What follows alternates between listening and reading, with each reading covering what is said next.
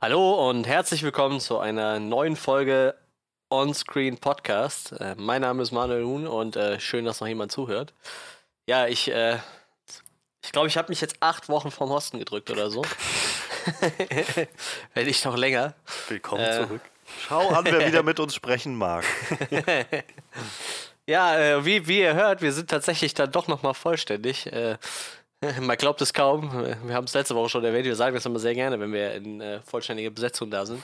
Ähm, ja, diese Woche haben wir es dann tatsächlich nochmal geschafft. Also, äh, Johannes ist äh, von den Kranken zurückgekehrt. Ja, so einigermaßen. Also, ich habe auch gerade noch einen äh, Hustenbonbon im Mund und werde versuchen, heute nicht allzu sehr zu schreien. Aber äh, ja, doch, ich, me- meine Stimme kann man auf jeden Fall schon mal wieder hören. Das ging nämlich letzte Woche Dienstag überhaupt nicht. Letzte Woche Jetzt- Dienstag aufgewacht und merkte so, es kommt kein Ton raus. So, das mit dem Hat, hat sich dann ungefähr so angehört wie äh, die äh, Red, bei, Red? bei äh, ja, ja, so, so Ähm, ungefähr. Ja, nee, nicht ganz so, nicht ganz so gehechelt, aber. Habt ihr den eigentlich auf Deutsch geguckt oder auf, Nee, auf äh, Englisch. Auf Englisch? Ja, ich, ich hätte den auch lieber auf Englisch gesehen, glaube ich. Hier ist Johannes. so ungefähr hat das angehört. Ja, äh, wie ihr gemerkt habt, also äh, Johannes ist da und natürlich ist auch äh, Frederik wieder da. Ja, Hallöchen. Der war ja letzte Woche auch schon wieder da.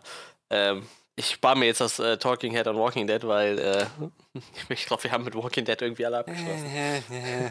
Was ich gehört habe gerade, ähm, also ich verfolge ja nun gar nichts davon, aber ich habe gehört, also ich meine, die Quoten sind wohl alle gerade relativ auf dem Tiefpunkt seit ein paar Wochen, aber die sollen wohl qualitativ gerade in den letzten Folgen wieder ordentlich zugelegt haben, sagen gerade viele. Steuern jetzt, glaube ich, auf das Staffelfinale 9 zu und gerade ist so ein bisschen so ein Buzz wieder da von Leuten, die so sagen, wow, das habe ich schon seit ein paar Staffeln nicht mehr gesehen von Walking Dead. Oh, Das wäre ja okay. mal was. Das Ich bin ja wieder an was. Bord. Jetzt bin ich wieder dabei. Nächste Woche, ich habe alles gesehen. Und so, ich bin liebe Zuhörer, Walking Dead. so, liebe Zuhörer, belebt man ein altes Format wieder. Ja, mal gucken, vielleicht kriegen wir es ja noch hin bis zum Ende der Staffel irgendwie. Schauen wir mal. Ja, aber diese Woche haben wir uns äh, ganz anderen Sachen gewidmet. Wir haben uns nämlich äh, den neuen Film von äh, John Peedy angeguckt. Das ist der Macher von Get Out, der dafür auch schon einen Oscar fürs Drehbuch bekommen hat. Und der hat einen neuen Film rausgebracht, der sich da schimpft Us oder im Deutschen halt Wir. Und äh, ja, das wird unsere Hauptreview heute. Aber natürlich, bevor wir zu unserer Hauptreview starten, werden wir noch äh, die Highlights der Woche besprechen.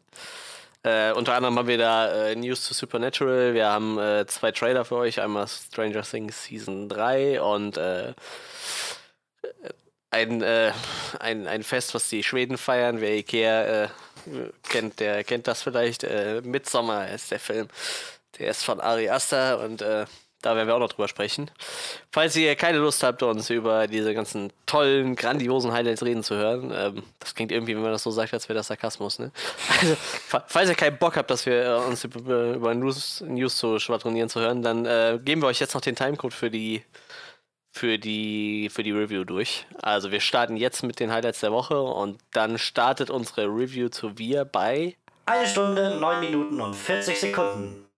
Ja, und dann würde ich sagen, jetzt haben wir die Formalitäten aus dem äh, geklärt. Dann würde ich sagen, starten wir doch sofort mit unseren Highlights der Woche. Highlights der Woche. Johannes leitet direkt mit einem Huster ein. Will da jemand anfangen? Ich höre, jemand will anfangen. Sie wollen anfangen. Ja, Johannes, fang doch einfach an. Ja, ich, ich habe wahrscheinlich. ähm, oh, ich weiß gar nicht, ob ich es kann. Nein, äh, ich wollte gerade sagen, ich habe wahrscheinlich das, äh, das noch am, am, am prominentesten, prominenteste Thema irgendwie gefunden, aber ich glaube, das stimmt fast gar nicht. Also äh, bei, bei de, einem anderen Thema, was wir jetzt noch angeboten haben. Aber ja, eine Sache, die ich äh, mir rausgesucht habe für heute, ähm, war der erste Trailer, den wir bekommen haben zu Stranger Things Staffel 3, die jetzt am 4. Juli starten wird, beziehungsweise veröffentlicht wird. Und ähm, ja, ich äh, kann, also ich muss sagen, ich hatte das gar nicht mehr so wirklich auf dem Schirm, so dass halt dieses Jahr ja auch noch eine neue Stranger Things Staffel aussteht. Die letzte ist ja nun auch schon wieder eineinhalb Jahre her ungefähr. Ähm, Halloween war ja dann die letzte äh, vor, also nicht letztes Jahr, sondern vor zwei Jahren.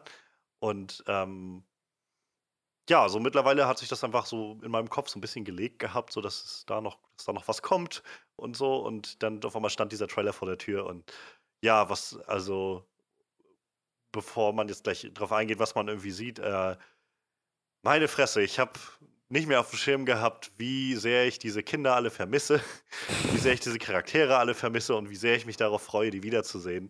Und äh, dieser Trailer ist einfach so wundervoll gespickt mit, mit den neuen Charakteren, mit der Gruppe, die irgendwie immer wieder, immer weiter angewachsen ist seit Staffel 1. Also mittlerweile ist Will ja nur auch irgendwie fest dabei und jetzt aus der letzten Staffel ja dann auch Max. Ähm, und die, diese gro große angewachsene Gruppe jetzt irgendwie zusammen zu sehen, wie sie irgendwie einen, wie es scheint, unvergesslichen Sommer miteinander verbringen.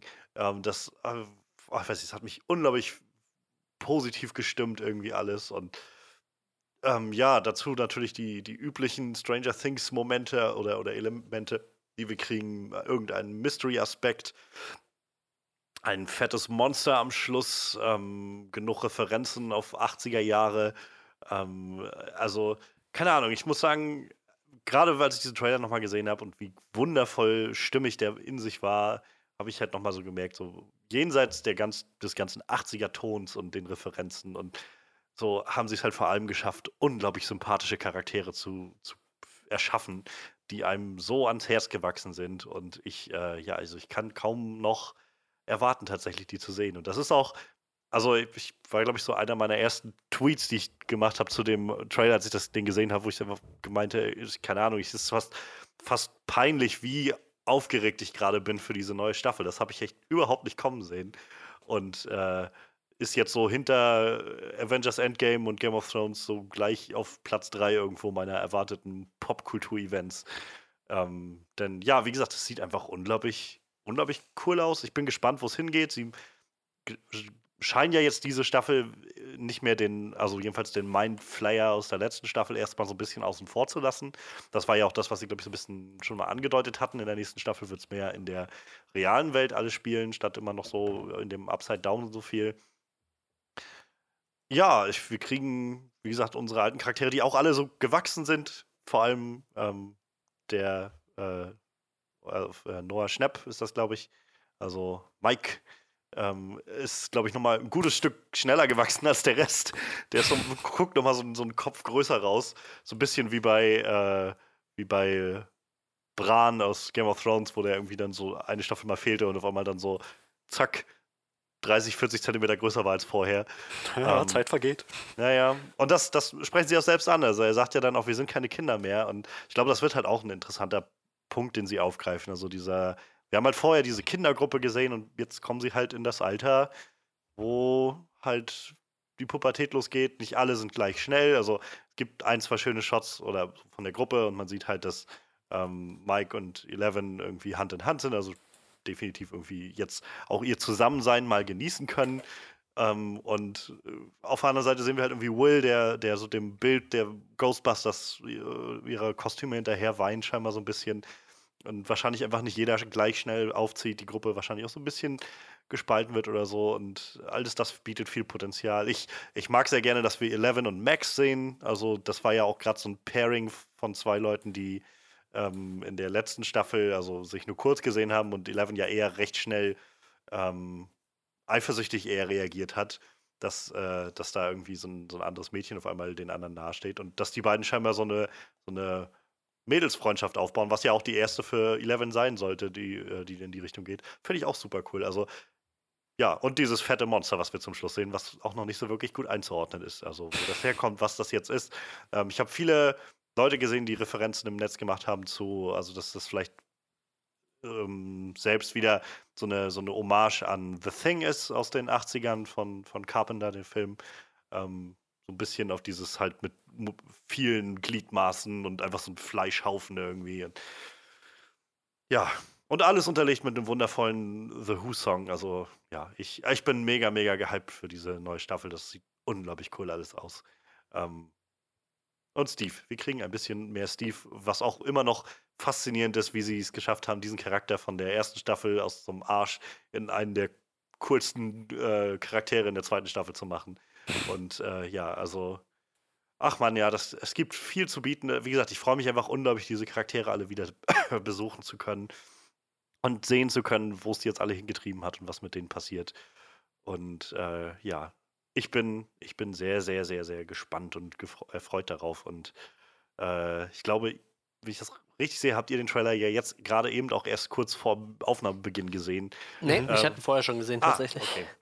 Ähm, ja, wie geht's euch denn mit dem, mit dem Trailer? Fühlt ihr euch ähnlich äh, wie, erinnert an die schöne Zeit von, von Stranger Things und äh, mit Vorfreude gefüllt?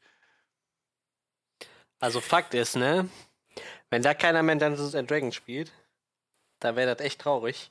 Weil es gibt nämlich jetzt, und das finde ich ist einfach das geilste überhaupt, ein Dungeons and Dragons Stranger Things Starter Set. also Leute in Amerika, die jetzt gerade denken so, ich möchte jetzt gerne mit Dungeons and Dragons anfangen, die kriegen jetzt ein Dungeons and Dragons Set mit, äh, im, äh, was quasi ein Stranger Things Thema hat. Ich glaube, man, man spielt halt, äh, also die Regeln sind halt äh, aus der Sicht von den Kindern erklärt, so halt, ne? Und halt als Beispiel äh, Spieler sind halt auch immer die Kinder genannt und es gibt halt so, so ein paar Abenteuer, die halt äh, den Demogorgon als äh, Gegenspieler quasi haben. Also sie haben sich da ein bisschen Mühe gegeben und äh, ich glaube, da hängen auch so die Verantwortlichen von Stranger Things da mit drin und es gibt jetzt auf jeden Fall so ein kleines äh, Promo-Pack. Das fand ich eigentlich ganz witzig, aber äh, nee, Quatsch, das ist natürlich. Ist mir eigentlich egal, ob die da das Dragons spielen, aber ich fand das gerade so lustig, das passt auch irgendwie dazu, dass wir jetzt den Trailer gekriegt haben. Ähm, ja, ich freue mich schon ziemlich auf die neue Staffel eigentlich. Äh, ich hatte tatsächlich die ganze Zeit noch im Schirm, dass noch was kommt, aber ich hätte jetzt auch nicht sagen können, dass das schon wieder so ewig lang her ist, dass wir die letzte Staffel gesehen haben. So. Kommt mir auch nicht so lange vor. Ja, aber die, äh, ja, man merkt das halt an den Schauspielern so, die sehen halt mittlerweile auch tatsächlich ein bisschen älter aus, so, ne? Also irgendwie, äh, Mhm. man, man, man merkt das halt schon, ne? Dass sie auf jeden Fall äh, nicht mehr, ich weiß nicht, wie alt waren die jetzt die Serie angefangen hat? 10, 11 oder so? Wahrscheinlich irgendwie so. Jetzt gehen ja so eher 12 oder so 16, 17 rum wahrscheinlich, tippe ich mal, ne? Also ich meine, Millie Bobby Brown muss genug Zeit gehabt haben, einen Godzilla-Film mittendrin irgendwo zu drehen. Ja, gut, das stimmt schon, das stimmt schon, genau. Ja, irgendwie. Auf jeden Fall ein bisschen Zeit war auf jeden Fall dazwischen. Ähm, ich bin halt echt gespannt, ob sie diese. Es ist halt merkwürdig, dass immer in derselben Gegend halt immer wieder irgendwie äh, Mist passiert und äh, ich frage mich halt, wie sie so die, immer diese Gr- Grätsche kriegen zwischen, okay, da ist jetzt eine ganze Zeit vergangen und jetzt passiert halt schon wieder irgendwas Abgefahrenes. So. Diese Gegend scheint ja schon irgendwie ziemlich äh, verflucht zu sein, hat man so das Gefühl. Ich bin halt gespannt, wie, wie sie das halt so umsetzen halt, ne? Und ich weiß nicht, wie viele Staffeln hatten sie angekündigt? Vier oder so? Also die haben Meine, ja quasi mir ist wie irgendwie fünf, aber ja irgendwie so in dem Dreh auf jeden vier oder Fall. fünf. Und äh, wie sie das Ding dann halt fortführen, so, ne? Also ich meine, irgendwie muss das Ganze ja nachher einen sinnigen Abschluss finden. Das wird halt schon echt spannend, wie sie das umsetzen. Aber ich habe da echt vollstes Ver- Vertrauen in die Leute so. Ich meine, die erste, die zweite Staffel, die haben meiner Meinung nach beide nicht enttäuscht so und äh, der Trailer verspricht halt auch echt eine coole dritte Staffel. So. Ich, ich bin halt mal gespannt, was sie noch so an, an Referenzen reinpacken. Irgendwie, ich meine, in der zweiten Staffel war ja Ghostbusters mal ziemlich in einigen Folgen ziemlich präsent so und äh, Ja, oder und Aliens in, ja auch. Ja, und Aliens, genau. Und ich bin halt mal gespannt, was halt so diesmal das Thema wird. Irgendwie im ersten Teil war ja halt echt so Dungeons and Dragons war ja so eine ziemlich große Nummer. Spielberg vor allem auch viel, ne? So dieses Ja, ET-Thema. und sowas, genau, dieses CT-Ding. Jaws Und war äh, ja auch ganz viel. ich bin halt mal gespannt, was sie sich halt diesmal raussuchen. Ne? Ich weiß gar nicht, hatte ich den Trailer mit meiner Freundin geguckt? Ich glaube ja, irgendwer sagte, auf- ist halt- ich glaube, es war meine Freundin, der ist halt auch direkt, sind ja diese, diese Trainingsanzüge aufgefallen halt. Diese, diese, das ist ja wirklich nur so ein Shot und das ist meiner Freundin so direkt ins Auge gefallen, diese verdammten fiesen Trainingsanzüge. Ich habe die hab ich das letzte Mal gesehen bei, weiß ich, in so einem fiesen Musikvideo von in so einem Techno-DJ, glaube ich. Das ist auch schon wieder zehn Jahre her. Aber diese, das ist auch echt so markant für die Zeit, diese blöden Trainingsanzüge. Ja, ich bin auf jeden Fall echt, äh, ein bisschen gehypt und ich freue mich, dass es halt jetzt auch nicht mehr so lange dauert. Ne? Es kommen echt bis dahin noch viele gute Serien raus. Ich habe gesehen, nächsten Monat wird halt echt der Hammer. Äh, Wo, wovon da überall, also ganz viele Serien, die ich jetzt frisch angefangen habe, kriegen halt eine zweite Staffel oder so oder eine Mhm. dritte, vierte. Und äh, ich habe, dann kommt ja noch Game of Thrones und äh, ich glaube, die Zeit bis bis äh, dann Stranger Things startet, wird Das ja, äh, das geht schnell. flott rumgehen so. Also wie gesagt, bis dahin ist halt echt noch viel zu gucken so und ja, ich bin, ich bin gespannt. Da kommt auf jeden Fall noch, äh, da kommt, glaube ich, was Gutes auf uns zu mit der Staffel. Ja, also geht mir, geht mir sehr ähnlich. Ich hatte auch nicht den Eindruck, dass Stranger Things Staffel, Staffel 2 so lange her ist. Aber wann, wann war das? 2017? Hm, ja, 17? muss, ja, 2017 Halloween. Meine Güte. Also es kommt mir halt echt nicht besonders lange vor. Aber ich muss auch sagen, ich habe es jetzt nicht unbedingt vermisst. Und ich glaube, das lag größtenteils daran, dass es einfach ein sehr, eine sehr runde zweite Staffel war, wo die irgendwie kein großartig offenes Ende noch gelassen hat. Ähm, so einfach, ja, es, es, war ein schöner Abschluss für die Staffel und ähm, mal schauen, was da noch kommt. Und mal, mal gucken, wann es kommt. Also ich, hab, ich war jetzt nicht mega gehypt. War jetzt nicht so, dass ich das überhaupt nicht mehr abwarten konnte, mhm. wann die nächste Staffel kommt. Aber ja, genau, ich freue ich, aber ich freu mich natürlich jetzt, wenn's, dass es jetzt auch soweit ist. Und ja, also schön mal die ganzen Charaktere wiederzusehen und ähm, auch interessant zu sehen, wie, wie die jetzt mal so langsam aus ihrem, na gut, frühkindliches Alter waren sie ja nun nicht, aber ähm, wie sie jetzt auch mal langsam in die, ja, Teenie-Phase halt, ne? kommen. So, jetzt, jetzt wird es mal richtig Coming of Age. Und also ich, ich, bin gespannt, was die jetzt damit, damit machen. Also ob die die Charaktere noch irgendwie, naja, ich meine, ich, wie viel Zeit, ich weiß nicht, wie viel Zeit jetzt vergangen sein soll, aber ich schätze mal schon. Wahrscheinlich so, auch so in dem Dreh, wie wir das jetzt haben. So ein, glaub, eineinhalb das, ja, Jahre das, irgendwie. Ja, sagen wir mal zwei vielleicht, ne? Irgendwie so um den Dreh auf jeden Fall. Ja, ähm, also ma, mal schauen, ob, ob wir dann eine, eine neue, ähm, wie hieß sie, Max bekommen und einen neuen, ähm, na, ach, Billy? Von, Tim, von, Tim, von äh, Finn Wolfhard gespielt. Ja, Mike. Ja, neuen Mike. Es, es, ist wirklich, es, es, ist lange her. Ich kann mich erinnern. Äh, neuen Mike. So, ob, die, ob die sich irgendwie gewandelt haben. Also da bin ich halt sehr gespannt drauf. Und ja, auf das neue Monster natürlich sowieso. Ich hätte gedacht, es geht nochmal gegen den, äh, gegen den, gegen den Mindflayer, aber ähm, anscheinend ja dann so weit. Ich könnte mir fast vorstellen, äh, ich meine, ich habe im Kopf, es sollten vier Staffeln werden. Also irgendwas haben die ja gesagt, die haben ja schon feste Pläne. Also ist ja egal, ob vier oder fünf, aber ich glaube, das wird nochmal so fürs, fürs Letzte irgendwie. So für den Abschluss, könnte ich mir vorstellen. Das dann nochmal äh, auf den Tisch packen quasi. Ja, da war halt ein ziemlich mächtiger Gegner, so, ne? Ja ich, wie gesagt, es ist auch einfach schon ein bisschen her, aber ich, ich meine mich einfach zu erinnern, dass sie halt damals noch, nachdem die zweite Staffel draußen war, erstmal meinten, so für die nächste Staffel wird der Mindflayer jetzt halt nicht nochmal zurückkehren, weil sie das halt gerade erst hatten und ähm, dass sie jetzt dann irgendwie so ein anderes Problem oder Monster, wie auch immer, irgendwie ähm, aufnehmen werden. Ähm, ich könnte mir halt gut vorstellen, dass sie halt noch mehr jetzt auf diese Organisation vielleicht so ein bisschen eingehen, diese geheimnisvolle mhm. Organisation dahinter. Wer weiß, ob die nicht vielleicht mit Proben und was weiß ich, was die da so alles haben, irgendwelche Experimente anstellen oder sowas und dabei vielleicht dieses Monster rauskommt. Ähm, Im Trailer gibt es einen Shot von, von Billy, ist das, der, der Bruder von Max, den wir auch äh, sehr aufreizend äh, da am, am Swimmingpool sehen. ähm, wie er so eine Verletzung am Arm hat unter der Dusche und ähm, so mhm. viele jetzt vermuten, so dass er vielleicht ähm, sich mit irgendwas infiziert und halt zu diesem Monster wird, so ein bisschen wie in The Fly oder sowas. Also könnte, könnte halt viele Richtungen einschlagen. Ähm, und wir haben auch immer noch die ganzen anderen Experimente, also die wie Eleven halt unterwegs sind, die wir ja auch in der letzten Staffel schon in der einen Folge einmal getroffen haben. Könnte ich mir mhm. auch gut vorstellen, dass sie das nochmal aufgreifen. So viele Möglichkeiten.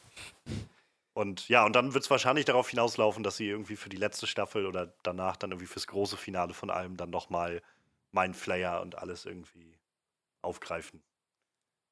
Rate ich jetzt mal.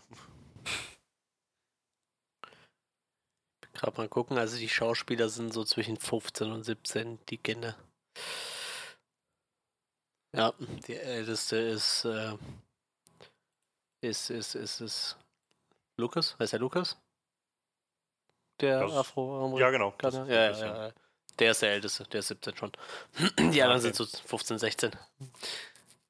Ja, da war die mal so 11, 12, ne, wie die Serie angefangen hat. Ja, krass. Ich kann mich halt noch erinnern, als, äh, ich glaube, nach der ersten Staffel war das, da waren die, ähm, äh, nicht alle, aber halt von, also von Lucas, von Eleven und von Dustin, die drei Schauspieler, waren halt bei den Emmys und haben da ganz am Anfang die Emmys eröffnet und ähm, hier Uptown Funk äh, gesungen und getanzt mhm. auf der Bühne und so. Und das war halt so, ja, da, da ist es halt noch mehr so wie wirklich die, die Kids, die das machen. So. Und jetzt sind das halt alles irgendwie, naja, Teenager. So. Und es, weiß ich, es hat irgendwie echt was Faszinierendes, so diese Serie auch mitzuerleben, wie die damit aufwachsen. So, also in die Charaktere irgendwie jetzt auch aufwachsen sichtbar. Und ähm, ja, ich, ich, ich sehe das schon kommen, dass sie halt irgendwie so sehr, naja, so diese typischen ähm, Teenie-Probleme aufkommen werden und irgendwie die Gruppe sich wahrscheinlich nochmal so zerstreiten wird. Ich glaube, gerade was du angesprochen hast, dieses D&D-Ding, gerade das wird da stark darauf hinauslaufen, dass halt irgendwer sagt, ähm, das ist mir halt zu, zu Kinderkram, so wie das halt ist. So ab die meisten, eigentlich fast alle Kinder, wenn sie in- ins Teenie-Alter kommen, haben irgendwie diesen Moment, wo sie von sagen, boah, das ist mir echt zu Kinderkram hier alles irgendwie so. Und äh, keine Ahnung, also ich glaube, das es bietet halt unglaublich viel Potenzial, irgendwie diese Charaktere interessant weiterzuerzählen. Ich bin halt super gespannt auch auf Eleven. Also wir haben jetzt ja nur im, in der ersten Staffel haben wir sie halt einfach so, da war sie ja im Prinzip dieser E.T.-Surrogat, gesehen, wie sie halt das erste Mal überhaupt irgendwie mit, mit anderen Kindern interagiert hat. In der zweiten Staffel war sie den Großteil einfach auf sich allein gestellt. Und jetzt halt zu sehen, dass sie ja scheinbar auch irgendwie eine gewisse Zeit dann schon mal mit, ähm, mit den Kids verbracht hat und so. Ich bin gespannt, wie, ob sie vielleicht jetzt auch deutlich sozialer ist. Also allein diese Sachen, dass sie irgendwie mit Max, ähm, dass sie so Mädelsabend oder äh, Mädelstag irgendwie in, in der Mall machen oder sowas, sind so Sachen, wo ich einfach mal jetzt denke, dass Eleven sich wahrscheinlich auch schon sehr weiterentwickelt haben wird und, und vielleicht auch deutlich sozialer geworden ist. Und ähm, finde ich halt auch super spannend, den Gedanken. Und äh, wir haben halt auch wieder äh, Hopper und, und äh, Winona Riders Charakter auch da drin. Gucken, ob sie auch noch mal ein paar Mal Will schreien muss, diese Staffel. Bestimmt. Aber mir fällt auch gerade ein, der Einzige, so das Einzige, was mich an der dritten, zweiten Staffel damals gestört hat, war, dass sie so viel äh, die Gruppen so oft getrennt hatten. So. Aber das sah jetzt eigentlich in der Staffel gar nicht mehr so aus. Das meine ich halt, ne? Also ja, sie haben halt. das, ja, Also das, ich, ich fand's halt, es war ein ziemlicher Tease, so die ganze letzte, zweite Staffel über. Da ging es halt die ganze Zeit immer so da ab und dann haben sie standen sie kurz davor, sich wiederzusehen und dann hat es halt nicht geklappt. Und sie haben es halt bis zum Schluss rausgezögert. Und äh, einfach in diesem Trailer halt zu sehen, wie die alle Mann zusammen diesen Hügel hochrennen in der Sonne und irgendwie so ein, so ein, weiß ich nicht, was das ist, ein Radarsystem oder irgendwas aufstellen. So, allein das hat mich irgendwie unglaublich fröhlich gestimmt, die einfach so als, als Gruppe zusammenzusehen, die irgendwie was zusammen unternimmt und ähm, halt alle da sind irgendwie. Das ist, Hm. das ist irgendwie einfach ein schönes Bild. ja, ich bin gespannt. Wie gesagt, äh, du hast es gesagt, 4. 4. Juli geht's los. Stimmt, das wird ja sogar im Trailer erwähnt, ne? Ja, Unabhängig Von Tag, ja. Carrie Elvis ist das, glaube ich. Ähm, Oh, das- der da den, den Bürgermeister spielt. Was ich immer witzig finde, also ich kenne den halt, ich glaube, das erste, womit ich den gesehen habe und womit ich ihn immer verbinden werde, ist äh, Robin Hood, Helden in Strumpfhosen, wo er halt Robin Hood gespielt hat. Ähm, dabei ist er halt eigentlich deutlich bekannter, glaube ich, aus seiner Rolle von äh, Die Braut des Prinzen, was halt einfach so ein, so ein Fantasy-Klassiker irgendwie ist, ähm, wo er halt den Hauptcharakter gespielt hat. Aber ja, für mich wird er wahrscheinlich immer Robin Hood bleiben. Bürger von Nottingham, leiht mir, Leiht eure mir euer Ohr. Das ist ja widerlich. Habe ich nie gesehen, aber die eine Szene kenne ich. Er ist echt nicht schlecht, der Film. So, er, also er ist nicht ganz so gut gealtert, wie ich mir das manchmal immer gedacht habe, aber doch im Großteil funktioniert noch vieles davon. Dave Chappelle ist halt auch sehr schön als Hachi, als der afroamerikanische oder afrikanische Begleiter, den Robin dann hat. Ja. Gut, dann würde ich sagen, sind wir durch mit Stranger Things. Und ich würde sagen, dann schieben wir jetzt was Trauriges zwischen. Dann können wir vielleicht noch was. Ich wollte gerade sagen, mit was Fröhlichem enden, aber so fröhlich ist Naja, das das gar wird eher weird. Ähm, ja, also ähm, es gab dann äh, gab ein kurzes Video, das haben eigentlich alle großen Schauspieler der Serie geteilt. Und zwar gab es ein kleines, ja, nennen wir es mal Abschiedsvideo von den Supernatural-Schauspielern. Also ich glaube, äh, Jensen Ackles, wie heißt der andere? Der, der Bubi, der Jared noch Padalecki. Genau, der Bubi. Jared Padalecki und äh, Mika Collins, die haben, äh, waren in einem Video zu sehen und äh, Jason Ackles erzählt dann, äh, give Ackles some Snackles. Das war das geilste Meme, was wir mit dem gemacht haben. Da guckt er sehr komisch und dann äh, auf so ein Buffet, was sie dann hinterm Set hatten. Ich glaube, das hat auch äh, Mika Collins geteilt, der, der den Engel spielt, Castiel. Ähm, ja, und sie haben dann verkündet, dass die kommende 15. Staffel auch die letzte für Supernatural sein wird. Ähm, ich weiß jetzt gar nicht, warum genau, ob die Serie jetzt wirklich abgesetzt ist, weil die äh, Quoten nicht gestimmt haben, aber ich glaube, die Quoten laufen eigentlich noch ziemlich stabil bei der Serie. Eigentlich, ja, ich glaube. Äh, ich gehe fast davon aus, nach 15 Jahren haben die Schauspieler dann auch gedacht, wir könnten mal äh, was anderes machen. ich glaube, das ist eher so das Ding. Der Supernatural läuft halt seit äh, 15 Jahren dann durch und ich meine, seit 15 Jahren hat von den Jungs auch mehr oder weniger keiner mehr irgendwas anderes gemacht. Ähm, außer halt in dieser Serie mitgespielt. Ich glaube, das also für die zwei Hauptdarsteller gilt das auf jeden Fall. Äh, äh, Misha Collins ist ja auch seit oh, weiß ich nicht, acht, neun, zehn Staffeln dabei. Ich so, glaube, Staffel ähm, 4 ist ja dazugekommen. ja. Also, das wird und dann seine elfte Staffel, die nächste. Dann hatten sie ja in der 300. Episode hatten sie ja noch mal ein kleines Wiedersehen mit Jeffrey Dean Morgan, aber der war ja eigentlich auch nur in der ersten Staffel dabei und ich glaube in der zweiten kam er noch mal kurz als Gast. Äh, wie gesagt, einige Leute sind, äh, sind ausgestiegen in der Serie. Äh, Robert Singer war, glaube ich, so ein Charakter, der irgendwie sieben, sechs, sieben Staffeln dabei war, der ist dann ausgestiegen. Der lustigerweise so heißt wie einer von den Produzenten von der Serie. Und ja, aber wie gesagt, äh, ich glaube, von den beiden Hauptdarstellern hätte halt prinzipiell keiner aussteigen können. Ich glaube, dann hättest du die Serie halt weg, wegschmeißen können, so. Also wenn einer von den Winchesters aufgehört hätte. Aber ich gehe fast davon aus, man ist sich halt eigentlich geworden nach 15 Staffeln, sollte dann mal Schluss sein.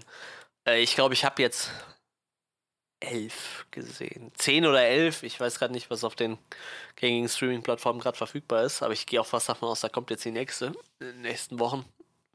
Bin ich mir gerade nicht sicher, aber müsste ungefähr so um den Dreh sein, dass wieder was Neues kommt. Und äh, ja, wenn man mal ehrlich ist, irgendwann ist halt auch mal okay so, ne? Also ich muss sagen, bis jetzt, da waren zwar immer mal schwächere Staffeln dabei, aber so für mich persönlich, ich konnte die Serie eigentlich echt gut durchgucken, so.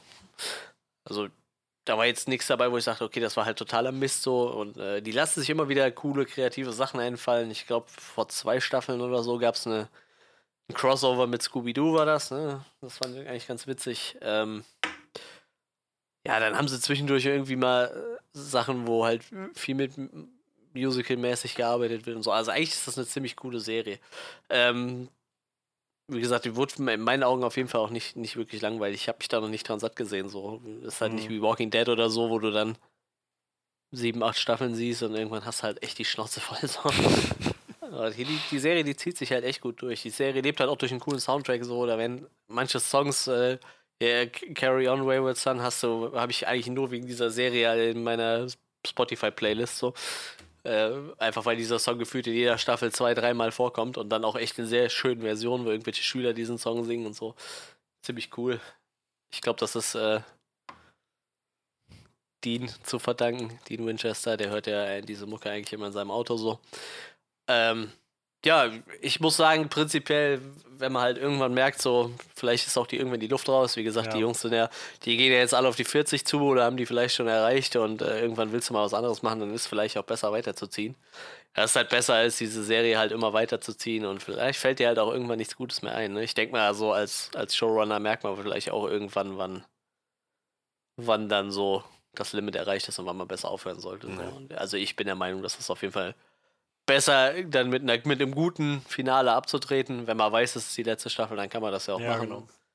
Das ist halt immer besser, als einfach eine Serie abzusetzen und die Leute haben kein richtiges Ende. Oder du kriegst halt auf Hälfte der Staffel gesagt, das ist die letzte, das ist bei Grimm passiert. Das war echt das Schlimmste überhaupt. Die Serie, das Ende, das, die letzten zwei Episoden, das war echt der größte Witz überhaupt so, ne? Als hätten sie echt versucht, so Sachen für drei Staffeln in ein, in zwei Folgen unterzubringen, so, ne? Also richtig Banane. Hatte halt überhaupt kein richtiges Ende. Ja, aber wie gesagt, ich, ich äh, denke, dann werden sie hier einen schönen Abschluss finden. Ähm, Johannes weiß ich, der hat ein bisschen was damit auf jeden Fall zu tun. Bei Freddy weiß ich es gar nicht. Freddy, hast du die Serie überhaupt mal gesehen? Supernatural, na klar. Ja, Allerdings okay. kann ich dir jetzt nicht mehr sagen, bis zu genau welcher Staffel. Also, ähm, ich, ich weiß auch nicht mehr vom, rein vom Plot her, was da genau passiert. Es ist, es ist lange her. Ähm, Da passiert auch verdammt viel in der Zeit. ja, was sagst du denn dazu? Äh, 15 Staffeln, ich meine, äh, da muss man erstmal drauf hinkommen. Schon Ne? krass. Ja, ey, das ist echt wirklich übel. Vor allem, ich weiß nicht, also so vor acht, neun Jahren oder so habe ich angefangen, die auf Blu-ray zu, äh, auf äh, DVD zu kaufen damals. Ich habe dann so drei Staffeln gekauft und habe dann einfach irgendwann aufgehört und jetzt sind wir halt einfach irgendwie bei Staffel 15 so. Das ist halt einfach total irre. Ach so, ja, ähm, warte. Ja, Staffel 14 endet jetzt am 25. April oder startet die da? Ich bin mir gerade Nee, nicht die sicher. endet. Die endet, ist ja. jetzt gerade. Also gehe ich davon aus, dann wird dann äh, Anfang nächsten Jahres dann die 15. und letzte St- Ich glaube, die startet halt immer im Herbst irgendwann. Ja, mit Und einer dann Pause dann, halt- ja. Genau, Genau. Mit, mit Season und dann wird wahrscheinlich nächstes Jahr auch so um die Zeit dann die letzte Das heißt, Staffel es ist auf jeden Fall, äh, wenn es noch nicht vorher schon klar war, eine gute Zeit, sich da eine neue, noch ein gutes Ende auszudenken. Vielleicht sehen wir auch noch mal ein paar coole Leute dabei. Also sind ja äh, ein paar coole Leute da, sind ja ein paar ausgestiegen, die theoretisch ja noch wiederkommen können. Ich glaube, Crowley ist prinzipiell noch nicht über die Wupper gegangen. So, ich glaube, der Schauspieler ist auch. schon. Also der Schauspieler hatte damals gesagt, wo er ausgestiegen ist. Eventuell kommt er noch mal wieder, aber Ja, naja, ich mein, also generell ist das ja- ja in Supernatural nie ein Problem, wenn jemand stirbt. ja eben, So. das stimmt schon. Das heißt, ich würde mich ich halt freuen, wenn man Bobby Singer noch mal sieht. Den mochte ich eigentlich immer ganz gerne so. Garantiert. Ja, ich denke mal, das werden die sich auch nicht nehmen lassen. So. Ähm, Aber wie gesagt, wir warten mal ab, was in der letzten Staffel noch so kommt. Vielleicht kommt auch Jeffrey den morgen nochmal wieder, wer weiß. Ähm, ja, Freddy, wolltest du noch irgendwas dazu mitteilen? Was, wie, wie ist denn deine äh, Meinung dazu? Lieber mit Würde abtreten oder sich durchzwingen, bis man keinen Bock mehr hat? Das mit Würde abtreten, gerade nach den jüngsten Erfahrungen mit Walking Dead, finde ich, ist das, ja, ähm, ja, ja. Ist das glaube ich, die, Ich glaube, das ist eigentlich eine Frage, die sich die bevorzugende Variante. Ja, das ist halt der- einfach die Chance auf ein vernünftiges Ende so, ne? Ich meine, nicht jede Serie hat ein vernünftiges Ende, auch wenn es gut vorausgeplant ist, aber dann lieber wieder wenigstens irgendein Ende, als da irgendwas hingerotzt ist, wo du halt merkst, so, das war definitiv nicht das richtige Ende, so, das vorgesehene Ende. Ähm, Johannes, ich muss wie sagen, weit ich bist bin, du denn da genau? ich bin ganz schön melancholisch geworden, als ich dieses Video gesehen habe von den dreien.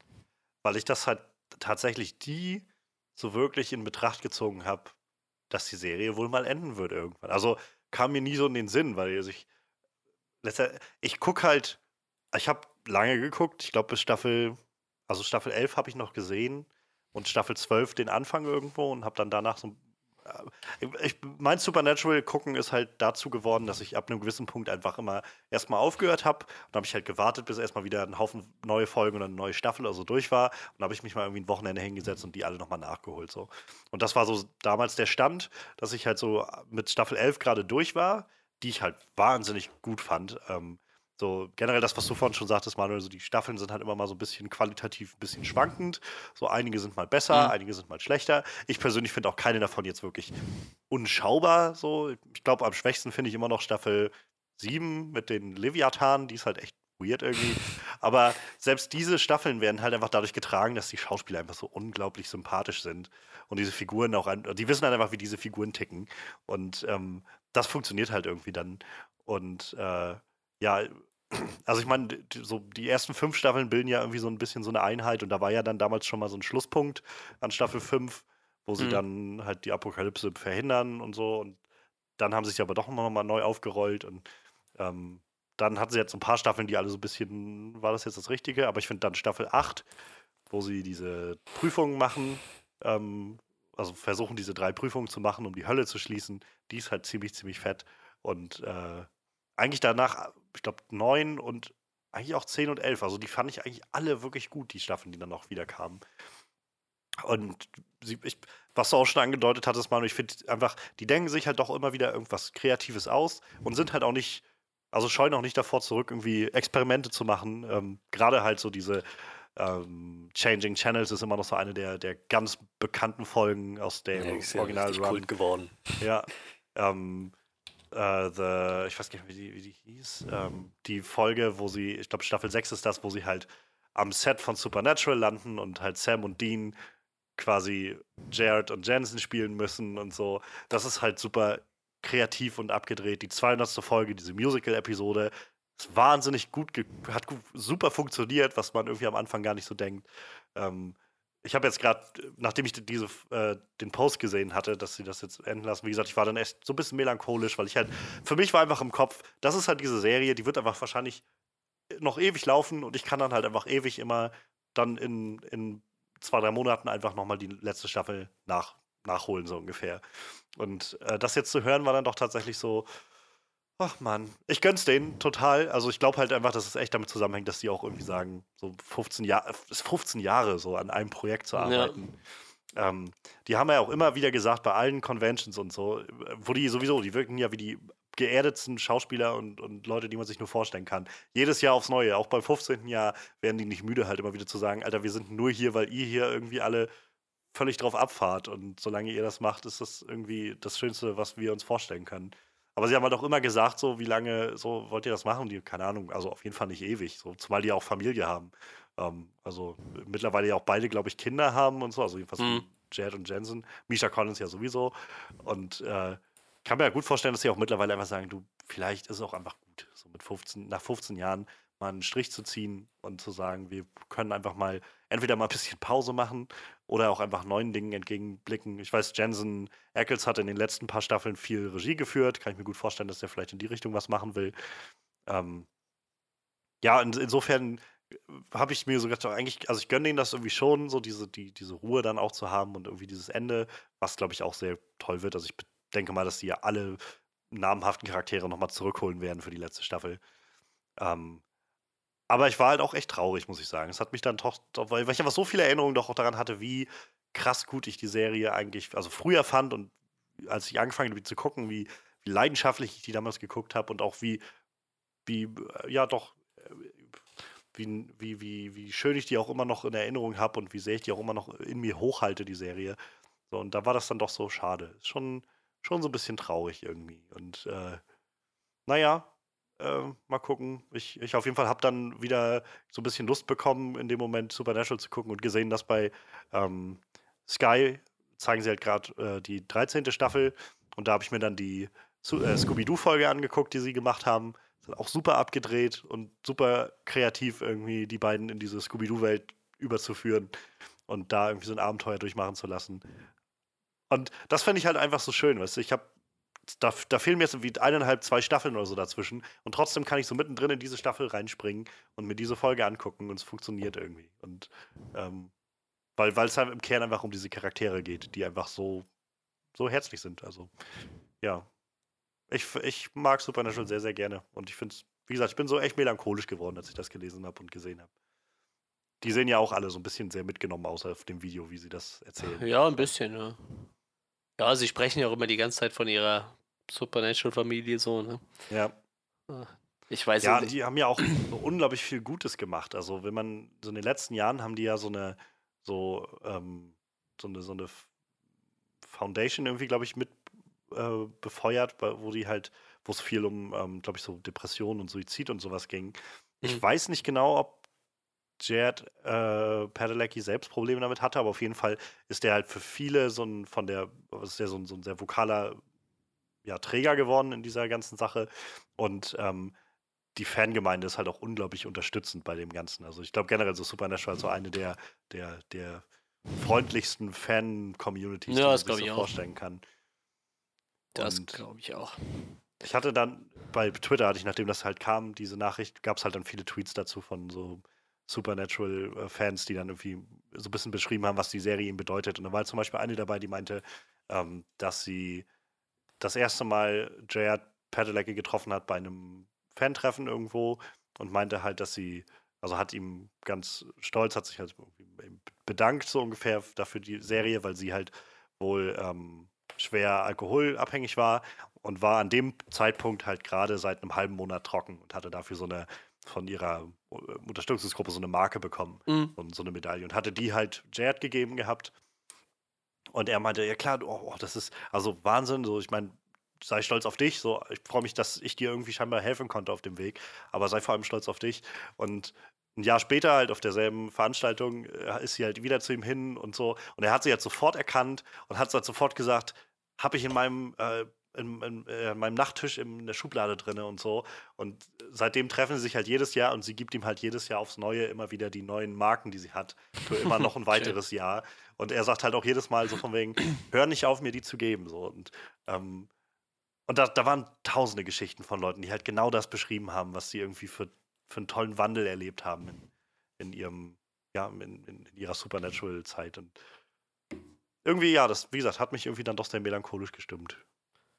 Ja, irgendwie wird es wird's was fehlen, ne? Aber bei, also bei mir war das halt am krassesten echt mit Lost so, weil das hat, äh, das hat mich halt irgendwie so aus der Zeit, wo ich meinen Abschluss gemacht habe, über meine Ausbildung irgendwie so, ne? So diesen Zeitraum irgendwie Ja. abgedeckt, ne? Und das, das ist ja sowieso irgendwie so eine, so eine, so eine Umbruchszeit im Leben irgendwie so. Deshalb war ich halt irgendwie, war das total komisch, als Lost aufgehört hat damals.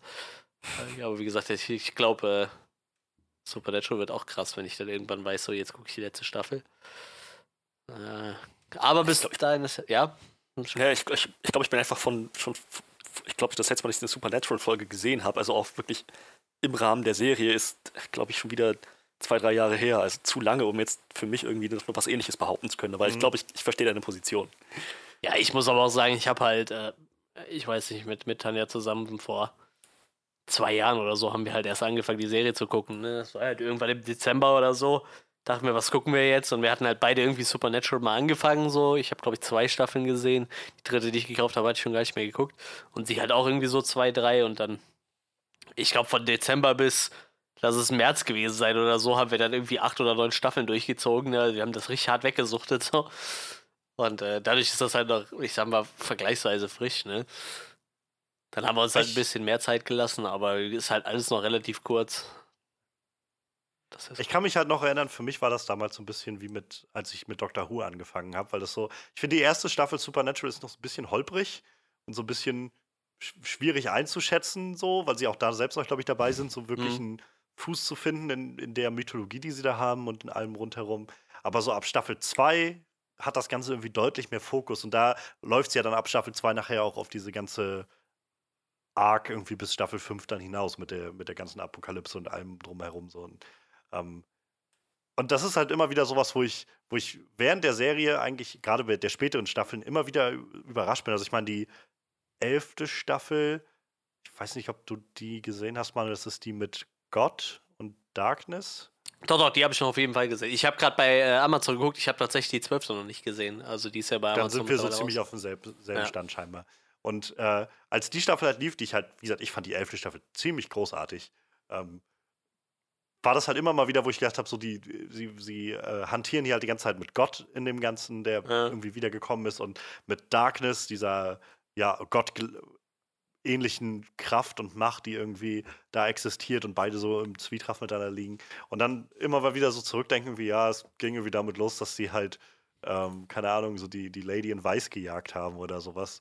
Ja. Ähm, oder so. Und gleichzeitig habe ich dann mal gedacht, aber sie haben es trotzdem geschafft, das halt logisch darzustellen. So. Also halt, es war halt, es ist halt immer auf einem, auf einer logischen Ebene weiter so eskaliert, sage ich, das, sag ich mal, das Ich, Ganze. ich finde es auch krass, also du hast halt weder das Gefühl, sie machen sich über Religion lustig, noch sie äh, verherrlichen das Mhm. irgendwie, ne? Weil die Winchester selber ja relativ neutral an die ganze Geschichte rangehen, so. Ist das halt echt so ein sehr neutraler Blick auf Religion halt, ne? Irgendwie finde ich, das ist halt echt ziemlich cool so. Ich, ich habe ja selber mit Religion nicht so viel am Hut und irgendwie, ich weiß nicht, ich habe halt auch nicht so das Gefühl, die Serie vermittelt mir jetzt nicht, so, äh, dass Religion was Tolles ist, aber die sagt halt auch nicht, Religion ist Quatsch. Ich glaube, so. das ist halt sie echt sagt halt viel mehr darüber. Also interessanterweise, ja, obwohl sie es halt, obwohl es sich viel um Dämonen und Engel und irgendwie alles dreht, also auch definitiv gesagt wird, es gibt halt Dämonen, es gibt Engel, es gibt Gott oder also den früheren Staffeln hieß es immer, es gab mal Gott, keiner weiß, wo er ist und so ungefähr. Ähm, und ja, auch die anderen Religionen, also die anderen Gottheiten werden ja auch alle mal irgendwann, tauchen ja alle mal auf. Ähm, Finde ich auch eine wundervolle Folge der fünften Staffel, glaube ich, wo die ganzen anderen äh, heidnischen Götter sozusagen so ein Treffen haben, weil sie irgendwie diese äh, judeo-christliche Apokalypse abwenden wollen und sagen so, das ist auch unsere Welt irgendwie, scheiße, Mann. ähm, aber ja, also ich finde, sie schaffen es halt eigentlich ganz gut, diese, diese ganzen Sachen einzuführen und damit zu spielen und eigentlich viel mehr ein Statement damit zu machen, wie das halt missbraucht wird, halt wie die Engel das für sich missbrauchen, Ja, wie genau. die wie, wie äh, Menschen das für sich missbrauchen, wie die ähm, Dämonen das für sich missbrauchen und so weiter. Und im Kern ja eigentlich immer nur steht, und ich meine, das ist ja auch so zum Wahlspruch wie der Leute, also der Supernatural Family irgendwie geworden, so dieses Team Free Will, so einfach äh, sch- scheiß auf irgendwelche, ähm, irgendwelche Schicksalsprophezeiungen oder was weiß ich so. Wir, wir entscheiden irgendwie selbst, was wir machen mit unserem Leben. Und ähm, finde ich, ist irgendwie eine interessante Herangehensweise und irgendwie äh, definitiv sehr beeindruckt, dass sie das schaffen, das so zu handeln, so, obwohl es halt nur um, also ganz viel um so, so religiöse Themen geht. Ja, das ist auf jeden Fall ziemlich cool. Ich muss auch sagen, meine Lieblingsstaffel war, glaube ich, die mit Kein. Also Kein fand ich jetzt Charakter total gut. Hat mir richtig gut gefallen. Die, wo, wo, ähm, Die ihn am Ende das Mal bekommt. Oder von ihm das Mal bekommt. Das Keins Mal. okay, also die, wo er, wo er das bekommt oder die Ey. Staffel, wo er das mal hat? Nee, Es die, halt wo er es so- be bekommt. Also das ist ja, Okay. also die erste, wo er auftaucht. Ich glaube, das ist Staffel 9 gewesen. Kann ja, das, sein, ja, Staffel, ja. das war Staffel 9, das war die Metatron-Staffel, meine ich. Wo sie Ja, halt gegen kann sein, ja. Metatron gekämpft haben, der auch ziemlich cool war, muss ich sagen. So dieser Popkultur versessene Engel, der irgendwie die ganze Zeit aus irgendwelchen Filmen und Serien zitiert hat und so. Ja, Kein war halt irgendwie der, der, der Charakter selber, der sah halt irgendwie aus wie so ein, wie so ein, weiß ich nicht, hip, hipper Großvater. So. Ich, fand, ich, fand, ich fand den Schauspieler auch total gut. War, war echt, also, Spielt der Schauspieler nicht in, in Lucifer, den Gott? das kann sogar sein, das weiß ich ja. Meine das mal irgendwo so gesehen zu haben. Da bin ich ja auch mal gespannt, ob die bei Amazon oder bei Netflix landet, Lucifer, weil ich glaube, Amazon macht hier in Deutschland Rechte gelten, dass die eigentlich die Vertriebsrechte dafür haben. Ich glaube, da hatte Netflix keine Chance. Irgendwas war da. War ganz, ganz äh, komisch irgendwie. Hm. Naja, ähm, gut. Ich würde sagen, dann haben wir genug über Supernatural gequatscht. Äh, ich gehe davon aus, äh, in drei Jahren machen wir dann unseren, äh, Wahrscheinlich, ja. Wenn die Machen wir dann ist, noch mal einen kleinen Serie Rückblick, ja. dann. dann können wir dann noch drüber quatschen. Bis dahin muss Freddy dann aufgeholt haben. Ich gebe mir Mühe. Ja, wenn man einmal wieder dran ist und dann gecatcht ist, dann geht das ziemlich schnell. ähm, ja, gut, dann hätten wir jetzt noch ein Thema, dann sind wir auch durch mit den News und das hat sich Freddy rausgesucht. Korrekt. Und zwar ähm, finde ich witzig, dass ich das mache und nicht der Horror-Experte, aber ähm, Ja, ich habe den Film Von- davor schon nicht gesehen von dem Kerl, deshalb kann ich da gar nichts zu sagen. Moment, du hast, du willst mir erzählen, du hast Hereditary noch nicht gesehen. Nee, tatsächlich nicht. Mir fehlen gerade ein bisschen die Worte. Ähm, dass ich, also Und irgendwie bin ich da vor zwei Wochen oder so schon mal drauf gestoßen und wollte mir den Film kaufen, glaube ich. Clown. Und ich habe ihn irgendwo nicht bekommen können. Aber irgendwie hatte ich den Film letztens schon mal auch wieder auf, irgendwie auf dem Schirm. Weil irgendwer darüber gesprochen hat, abseits von diesem Podcast. Aber irgendwie hat sich das dann auch wieder verworfen gehabt. Also, pass auf, ich weiß, wie das ist, wenn man, wenn, wenn Leute in deinem Freundeskreis irgendeinen Film super krass hypen, oh mein Gott, das ist der beste Film, den du je gesehen hast, den musst du dir anschauen, bla bla bla. Dann hast du unrealistisch hohe Erwartungen und guckst den Film und denkst dir so, meh, war jetzt gar nicht so grandios. Ich dachte, Nee, so- so krass ich, war's dachte, ich werde hier einen Vollrausch erleben oder so. Nö, Aber- irgendeiner hat erzählt, äh, ich sollte mir den angucken, auf jeden Fall. Ich, ich finde, du solltest dir den angucken. Und wenn du ihn angeguckt hast, dann, ähm, dann werde ich dir meine tatsächliche, ehrliche Meinung über den Film auch mitteilen. Fürs Erste würde ich sagen, gucke dir, guck ihn dir an. okay. Ich kann ihn sehr empfehlen. Gerade dem Horror-Experten. Ähm, aber genau, äh, Hereditary ist so ziemlich 2018 schon klar gewesen, dass das so ein Meilenstein im Horrorgenre wird, dass das irgendwie auch ein Kultfilm wahrscheinlich wird. Ari Aster oder Ari Aster, wie auch immer, der Regisseur, hat jetzt ein neues Projekt ins Auge gefasst. Und mit jetzt meine ich wahrscheinlich schon vor ein paar Monaten, denn äh, wenn schon der erste Teaser draußen ist, dann ähm, ist wohl schon einiges daran abgeschlossen. Ähm, genau, sein neuer Film wird heißen Midsommar. Nach dem schwedischen Hilfe Manuel. Was genau machen die da? Die tanzen um so, einen- so einen Baum rum, um so einen geschmückten, ich würde sagen, so eine Art Maibaum. Und ich glaube, die begrüßen damit so den Sommer. Aber äh, ich würde mich da jetzt nicht so weit aus dem Fenster legen, weil ich kenne das nur aus der Ikea-Werbung. Als Mitsommerfest werden die Feierlichkeiten zur Sommersonnenwende bezeichnet. In den skandinavischen Ländern sowie im Baltikum, wo die Nächte zu dieser Z Jahreszeit Stimmt, kaum dunkel werden, in Klammern weiße Nächte, sind die Bräuche besonders lebendig. Das stimmt, das erwähnen die sogar in dieser Wie ihr seht, können wir uns auf Ikea. unseren Chef verlassen, der hobbymäßig Wikipedia-Artikel auswendig lernt. Ähm, Ja, ja. Ich habe im Vorfeld einfach mal deduziert, welche, ähm, auf welche Artikel ich äh, eingehen werden müsste. Also, ist, ich meine nicht, dass das für dich eine Herausforderung wäre. Du hast sie ja alle gelernt. Ähm, natürlich.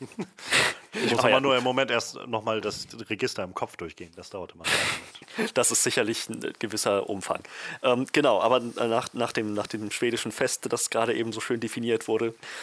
Und ähm, noch ist nicht ganz klar, was das genau für ein Film wird. Der Trailer, also der Teaser-Trailer, sieht einfach nur merkwürdig aus. So Leute, die auf in einer ziemlich idyllischen Umgebung irgendwie auf eine sehr unheimliche Art und Weise miteinander ein Ritual vollführen. Und worum es genau da geht, äh, keine Ahnung, das weiß niemand. Man hat nur das Voice-Over von irgendwie de der Leaderin oder so, was auch immer die sein soll. Du kannst dich nicht bewegen, du kannst nicht sprechen, aber es öffnet dich für was auch immer. Das, ähm, das darf man, darf man dann wahrscheinlich später erst erfahren. Aber es sieht jedenfalls sehr merkwürdig aus. Und natürlich auch unheimlich. Und äh, Ari Aster hat in einem Interview den Film folgendermaßen beschrieben, ähm, mit der Wortwahl, also da wurde gefragt, äh, wie, wie würden Sie ihn beschreiben, wenn es nicht wie Hereditary sein wird? Dann hat er kurz überlegt und sagte dann, es ist wie der Zauberer von Oz für Perverse.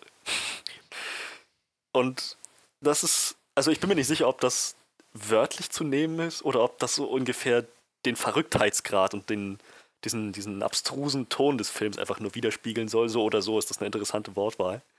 Und ähm, ich bin gespannt. Also wäre das irgendein anderer Regisseur, so keine Ahnung. Wer, wer, wer, wer sind nochmal die, die Leute von äh, Iron Sky gewesen? Ja, pff, ja. Die, die jetzt auch Matt Heidi machen. keine Ja, Ahnung. genau die. Nee, Aber ich wollte nicht schon wieder über Matt Heidi wettern.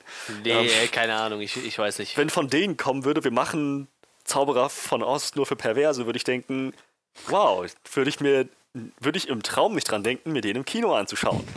Aber Ari Aster, wenn der das sagt, dann ähm, schaue ich über diese Wortwahl hinweg und kann vielleicht sogar irgendwas, irgendwie einen gewissen, einen gewissen Catch da drin sehen, dass mich das interessiert, dass ich mir das anschauen möchte. Zumal er sagte, es ist nicht straightforward Horror, aber es geht schon in die Richtung. Also ich, ich habe das Gefühl, so die nächsten, also dieses Jahr und wahrscheinlich auch das, das kommende Jahr und so, wird, das werden gute Horrorjahre. Und ähm, ich, also wenn, wenn Midsommar eins, eins der, der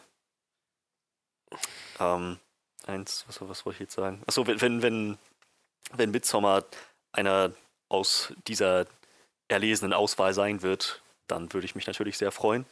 Und bisher habe ich in dem Teaser nichts gesehen, was mich irgendwie davon abhalten würde, mir den auch im Kino anzuschauen. Wie geht's euch denn damit? Ich, ich finde es auf jeden Fall schön, dass wir uns langsam hier dem Horror annähern. Also ich sag mal, ich gebe euch noch ein Jahr und dann gucken wir meinen Lieblingsfilm.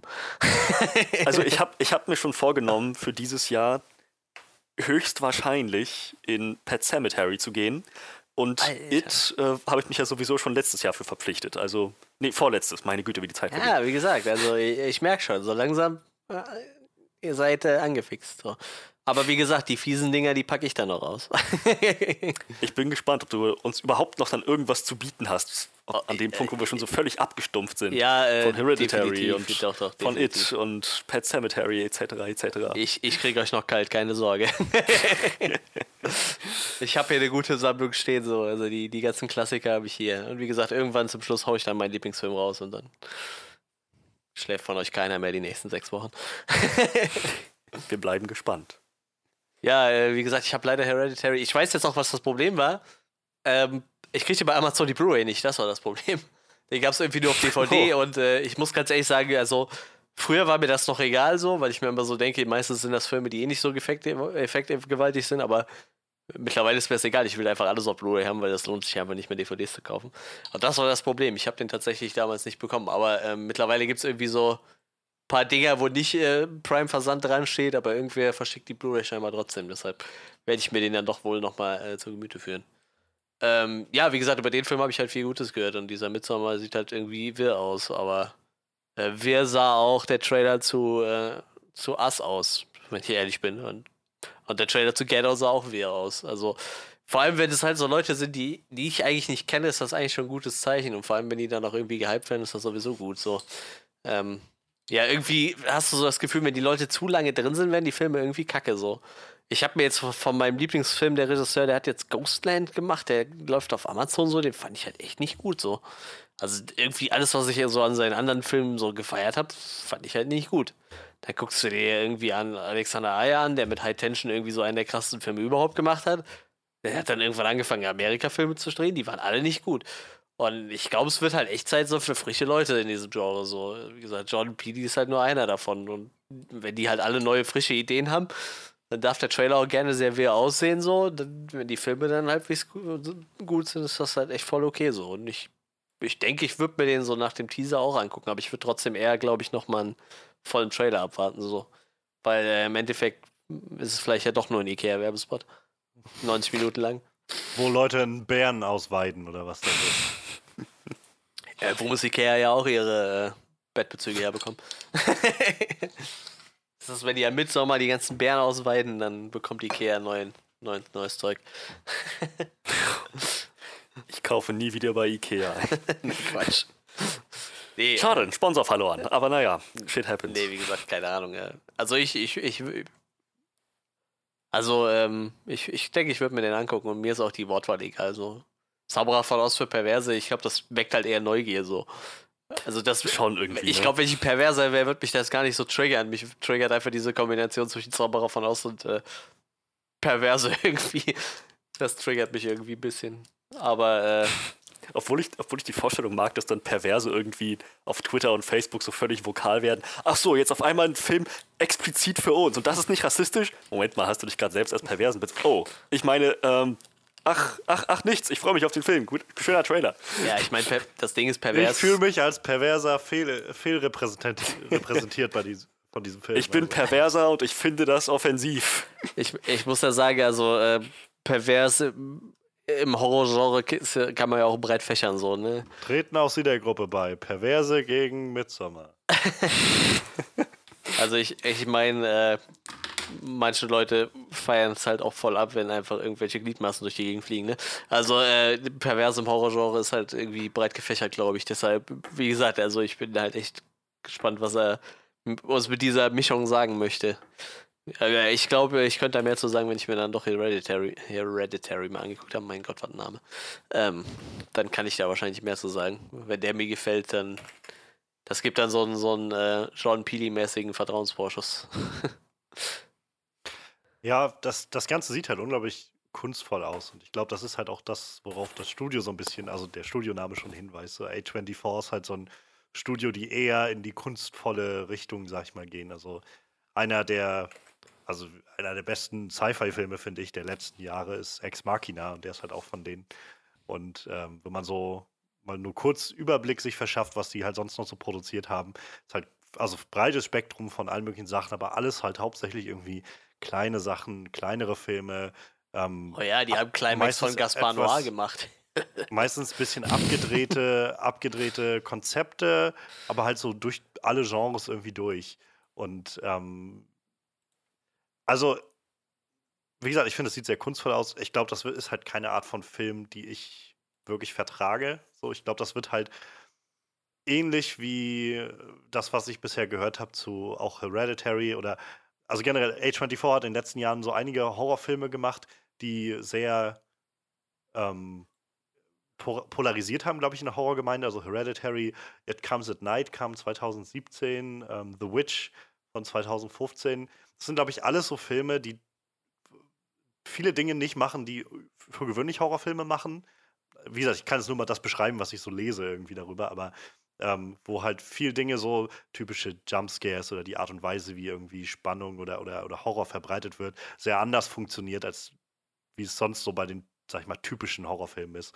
Ähm, und ich, ich habe also definitiv auch genug gelesen von, sag ich mal, Horrorfans, die halt meinen, ja, nee, ich finde das langweilig irgendwie, also die Hereditary langweilig fanden, die It Comes at Night langweilig fanden oder sowas und für die das halt kein wirkliches Horror-Ding darstellt. Aber ich glaube, da steckt halt einfach wirklich dieser Kunstaspekt irgendwie so ein bisschen hinter, dass da jemand ganz explizit versucht, was anderes zu machen, was anders anzugehen. Und dadurch, glaube ich, finden die Leute, die es halt sehen und Zugang dazu finden, einfach sofort, also die können das als so ein, so ein Meisterwerk dann auch irgendwo identifizieren. Und ähm, das, wie gesagt, finde ich halt ziemlich cool, aber ich glaube, das führt halt auch dazu, dass das. Ich, ich glaube, das ist halt so eine Art von Film, die nicht nur so, ein, so eine, bei mir so eine, ähm, so eine äußere Schreckreaktion irgendwie auslöst, von, weiß ich, so einer leichten Angespanntheit und irgendwie mal so zur Seite zucken oder sowas, wie ich das jetzt bei It hatte zum Beispiel, einfach so mit Jumpscares und was weiß ich allem, sondern ich glaube, dass das so, ein, so eine Art von Horror ist, die einfach tief in mir drinne mich verstören wird. Und darauf habe ich ehrlich gesagt nicht so Bock. Ich finde das immer total spannend, dass halt ganz viele Leute in der Horrorszene halt echt immer noch erwarten, J Jumpscares in jedem Film zu sehen. So. Und ich bin von Jumpscares mittlerweile sowas von gelangweilt. Also ich weiß nicht, ich gucke mir wirklich richtig intensiv seit locker 15, 16 Jahren Horrorfilme angefühlt. Und äh, ich finde Jumpscares A, erschrecken die mich meistens nur noch, weil sie laut sind. Nicht, weil die Szene irgendwie schlimm ist, sondern meistens, weil irgendwie noch äh, laute Geräusche dabei kommen oder so. Und ich bin da nur noch von gelangweilt irgendwie, ne? Ich bin echt froh, wenn irgendeiner mal was Neues macht. Und wir, wir kommen halt gleich auf, auf, äh, auf wir so oder auf us. Und äh, der Film hat schon Sachen, wo ich sagen würde, die habe ich schon mal gesehen, aber der geht die wenigstens komplett anders an irgendwie, auf eine Art und Weise, die ich noch nie gesehen habe. Ne?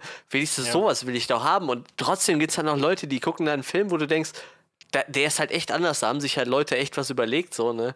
Ich finde hier so Gaspar Noir, weil der hier gerade auch in der Liste von A24 vorgekommen ist, so, der macht halt mit jedem Film irgendwas anderes total abgefahrenes und wirres. Und sowas gucke ich mir doch dann zehnmal lieber an, wie den hundertsten Film, der voll ist mit Jumpscares, die mir voll auf den Sack gehen. Also ich weiß nicht, ich glaube nächstes Jahr oder sogar dieses Jahr noch kommt ja hier so ein Five Night at Freddy's Film, wo ich mir halt echt Ach so Gott. denke, das ist halt ein Spiel, das beruht nur auf Jumpscares. So, das, ich, ich kann mir das als Film nicht mehr angucken. Also irgendwie, ich bin echt froh, wenn irgendeiner was Neues macht. Und wegen mir kann der auch gerne Sachen nehmen, bekannte Themen nehmen, die, die es schon mal gab. Solange der die frisch und neu irgendwie was, was Neues in dieses Genre reinbringt, ist das halt voll okay so, ne?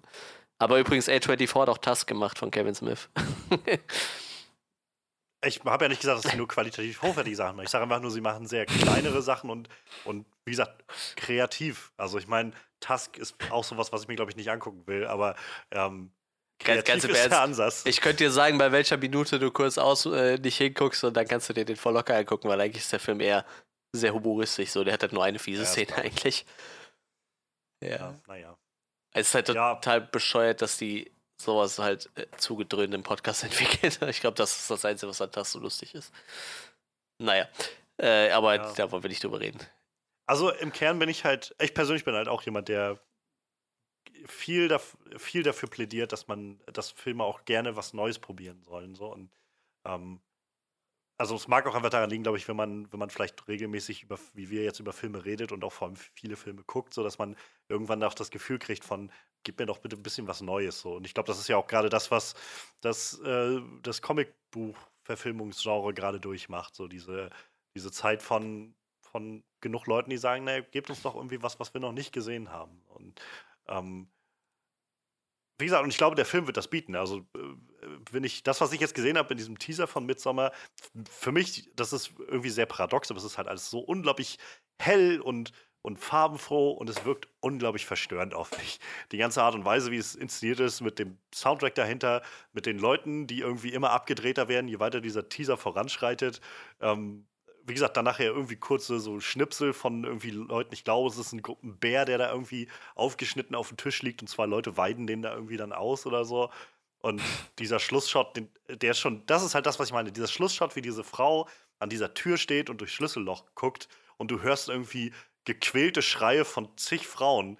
So, das ist halt so ein Moment, wo ich gedacht habe, ich glaube, dieser Film wird einfach unglaublich gut eine, eine Stimmung transportieren und so richtig auf den Kern einen terrorisieren. Und das ist halt was, das ist halt was, wo ich, nee, also das weiß ich nicht, reizt mich jetzt nicht so sehr. So, dann habe ich, habe ich lieber noch das Gefühl wie jetzt bei It, wo ich weiß, ja, das, das ist halt irgendwie zwei Stunden so intensiv schauen und irgendwie erschreckt werden und danach kann ich das aber auch ablegen. Statt halt, dass ich das jetzt noch drei Tage mit mir rumschleppe oder noch länger, weil ich irgendwie auf einmal so in mir drinne merke, irgendwas ist da gerade zerbrochen oder so. Ja, wie gesagt, es gibt halt noch so, äh, Gaspar Noir ist halt so, so ein Typ, der macht halt auch so, der, der versucht halt irgendwie auch immer die Grätsche zwischen, ist das noch Kunst oder ist das einfach nur noch so ein Brainfuck irgendwie, irgendwie, also bei jedem Film von dem steht halt irgendwie im Genre Art mit drin, aber irgendwie, weiß ich nicht, also ob eine 15 ja. Minuten Vergewaltigungsszene noch als Art gilt, weiß ich halt nicht so, also das ist halt echt super wirr, was der macht so, aber irgendwie es ist halt neu, ne? Das ist halt irgendwie immer das. Er ist ja auch so ein bisschen dann immer. So. Also, ich kann mir auch gut vorstellen, dass an vielen dieser Stellen ist halt das Anliegen von diesen Leuten auch einfach, dass sie das Genre vielleicht auch genau um diese Fragen bereichern wollen. Die, also die Frage, ja, die du jetzt irgendwie stellst, so, gehört das jetzt dazu? Muss man das zeigen? Muss man das nicht zeigen oder so? Und ich glaube, es ist halt auch total okay, da dann irgendwie eine, die Antwort drauf zu finden, nein. So. Aber ähm, gibt halt einfach Leute, glaube ich, die sagen, nee, ich will das ausreizen, ich will gucken, für die Reaktion der Leute irgendwie haben dafür und sie irgendwie selbst damit konfrontieren. So.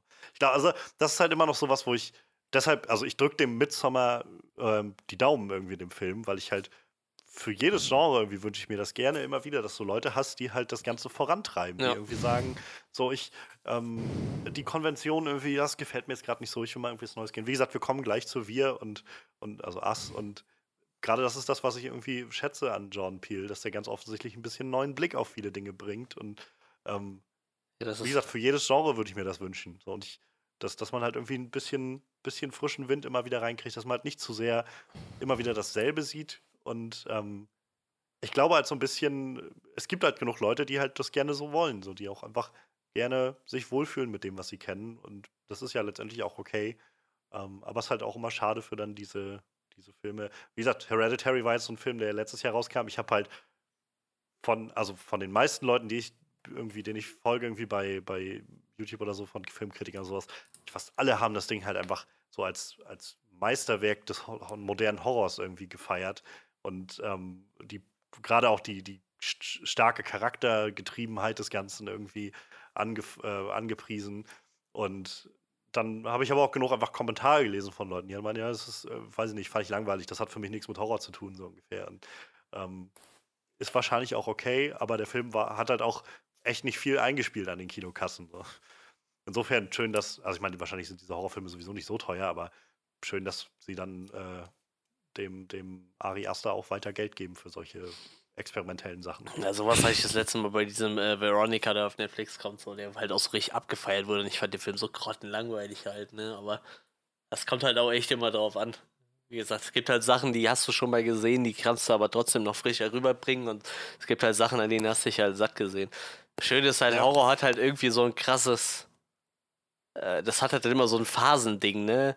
Also hattest du irgendwie so Ende der 70er noch so Sachen wie Alien, so Sachen mit düsterer, beklemmender Stimmung, kam halt in den 80ern nur noch Slasher-Filme so, wo du halt immer so einen Killer hattest, der irgendwie alles niedergemäht hat, so Jason, Halloween, Freitag der 13., obwohl äh, äh, für die Freddy Krüger-Dinger, Nightmare on Elm Street, obwohl die schon einen leicht anderen Ton hatten, aber und dann kommt in den 90ern wieder so eine Phase, so in, äh, so in 2000ern, dann kamen dann die Franzosen mit ihrem Terrorkino um die Ecke so.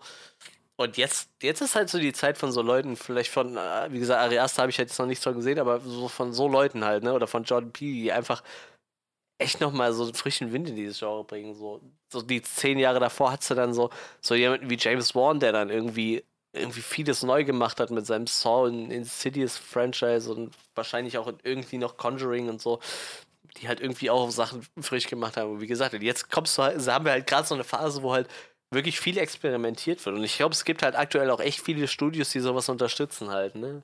Ich glaube, äh, Blumhaus ist halt so ein Label, was halt echt ohne Ende Geld reinbuttert in gute Ideen so.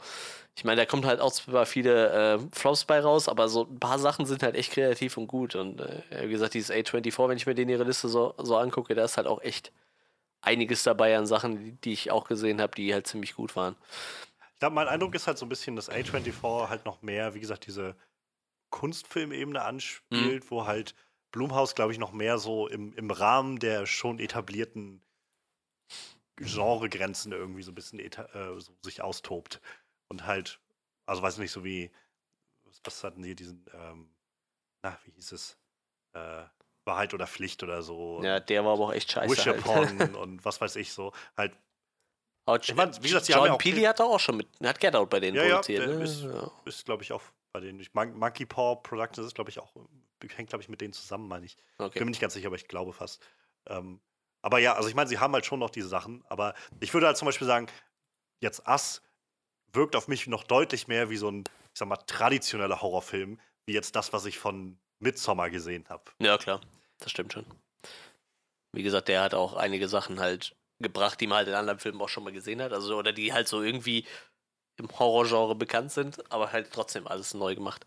Und ich würde sagen, wir könnten ja auch, äh, wenn Freddy nicht noch abschließend was sagen will zu seinem Trailer, den er sich ausgesucht hat, würde ich sagen, können wir auch langsam zu, zu unserer Review springen. Ja, können wir machen. Gut, dann würde ich sagen, dann schließen wir hiermit die Highlights der Woche ab und ähm, widmen uns dann John Peelys neuem Horrorwerk. Ich mache mir gerade mal noch was dazu auf, weil ich das vergessen habe. Da, Ah. das nehmen wir. Ja, ähm, und zwar, äh, Jordan Peele sollte wahrscheinlich spätestens seit ähm, Get Out jedem in der Horrorszene ein Begriff sein. Ähm, ich glaube, in der Comedy-Szene hat er sich vorher schon einen ziemlich äh, guten Namen gemacht, so. Der mit, mit äh, wie hieß seine eigene Sendung, die er mit dem anderen Kerl zusammen gemacht hat? Key and Peel. Ja, genau, Ke Ja. Keen Peele, genau sowas. Ähm, hat er sich ja irgendwie schon einen ziemlichen Namen gemacht und wie gesagt, ähm, hat dann letztes Jahr auch, äh, was? Nee, vorletztes Jahr war es, ne? Nee, warte, 2008 hat er den Oscar gewonnen, ne? Der Film war 2000, äh, 2018. 2017 kam der Film raus, ne? Get Out und 2018 hat er, Ja. glaube ich, den Oscar gewonnen, ne? Ja, ja. Ja. Äh, und hat dann halt 2018 für Get Out den Oscar fürs beste Originaldrehbuch bekommen. Ähm, und ich glaube, damit hat er sich dann auch schon seinen, seinen Namen gemacht in der Horrorszene. Und er hat damals irgendwie schon mal so angemerkt, dass er halt von der Art noch einen Haufen, Haufen äh, Skripte im Nachttisch hat. Und ja, deshalb umso gespannter konnte man dann sein, auf was halt danach kam. Und jetzt kam halt Us in die Kinos. Oder im Deutschen heißt er Wir. Mit, ich kann den Nachnamen nicht aussprechen, Lupita Nyong'o, spricht man das einfach so Genau. aus? Jongo. Nyong'o äh, in der Hauptrolle. Ähm, ich glaube, die anderen Schauspieler waren mir fast alle unbekannt. Winston Duke. Winston Duke hast du doch aber erkannt, oder? Ich bin mir echt nicht sicher. Das, das ist ein Baku. Ach Black so. Panther. Ach, verrückt. Ja, Tatsache. Das war auch krass, ihn in so einer völlig anderen Rolle zu sehen. Verrückt. Total. Stimmt. Mir kam das Gesicht die ganze Zeit bekannt vor, aber jetzt, wo ich es gelesen habe, ja, sonst hätte ich es dir aber auch nicht sagen können.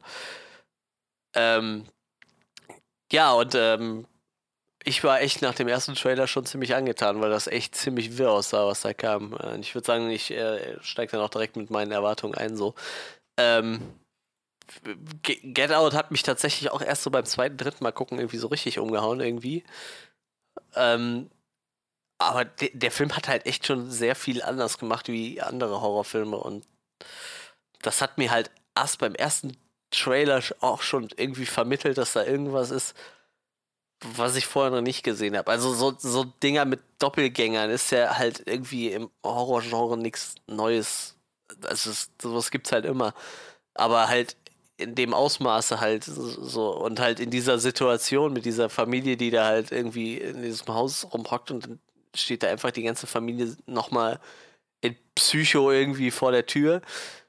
Also das war schon echt crazy irgendwie und das hat mich echt beim ersten Trailer schon gecatcht und äh, ich bin halt auch echt mit recht hohen Erwartungen in, ins Kino gegangen so und äh, gesagt, Jordan Peele hat halt dann auch so den leichten Vertrauensvorschuss halt, ne, weil Get Out auch echt ziemlich gut war.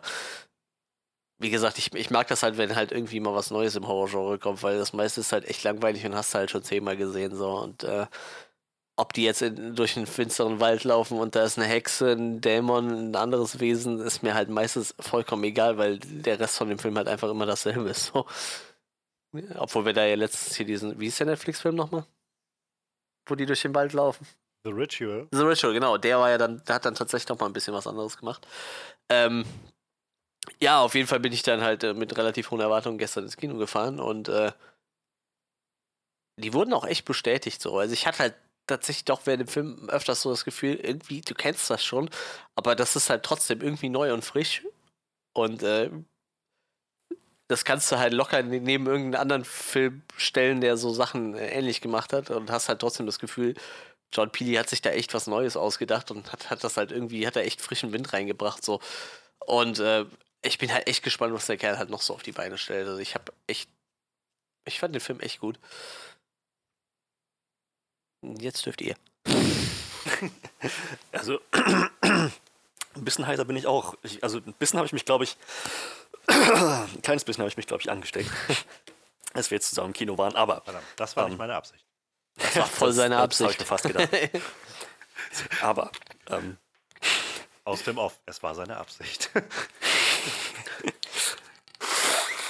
Ähm, ich fand auch, das war ein, ein, ein wirklich gelungener Film. Ich hatte, also der, der Trailer hatte mir am Anfang schon sehr, hatte mich sehr neugierig gemacht. So mit jedem Mal, wo ich den Trailer gesehen habe, und ich hatte ihn ein paar Mal gesehen, wurde ich neugieriger und habe mich immer mehr gefragt, so meine Güte, was, was hat das damit auf sich? Und der Film wurde mir immer unheimlicher. Ähm, letzten Endes äh, war dann, kam dann wirklich was sehr Rundes bei raus. Also ich habe gemerkt, dass ich sehr angespannt war, die meiste Zeit über im Film. Und ähm, auch letzten Endes, ich habe fast gar nicht damit gerechnet, dass wir noch eine Erklärung bekommen, was das alles damit auf sich hat. Aber haben wir bekommen und ich fand sie durchaus zufriedenstellend. Und das allein ähm, will auch schon was heißen. also ja, definitiv bin ich vollends zufrieden mit dem Film. Ja, also ich muss sagen, ich, äh, ich bin mittlerweile echt super gespannt, was Jordan Peels Twilight Zone Serie wird.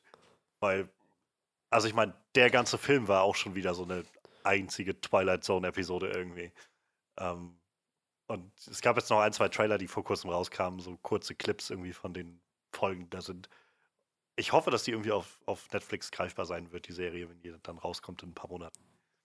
Ähm, ja, also Get Out war damals halt für mich so einer der besten Filme des Jahres. Ich fand das, ich finde Wahnsinn, was in diesem Film gemacht wird.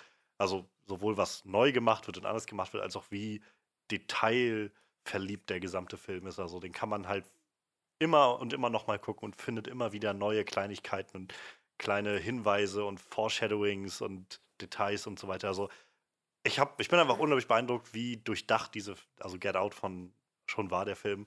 Und ähm, damit hatte John Peel halt sich bei mir schon, äh, schon so den, den Status irgendwie eingeheimst von, ähm, muss man auf jeden Fall im Auge behalten, was der Mann noch so macht. Und ja, die Trailer zu Us sahen halt wieder ähnlich abgedreht und weird aus und, ähm, un, und schwer einzuschätzen. Und naja, und ähm, ich war doch sehr gespannt. Ich hatte im Vorfeld halt, nachdem der Film dann die ersten Kritiken bekommen hatte und so, im Großen und Ganzen halt alles sehr gut.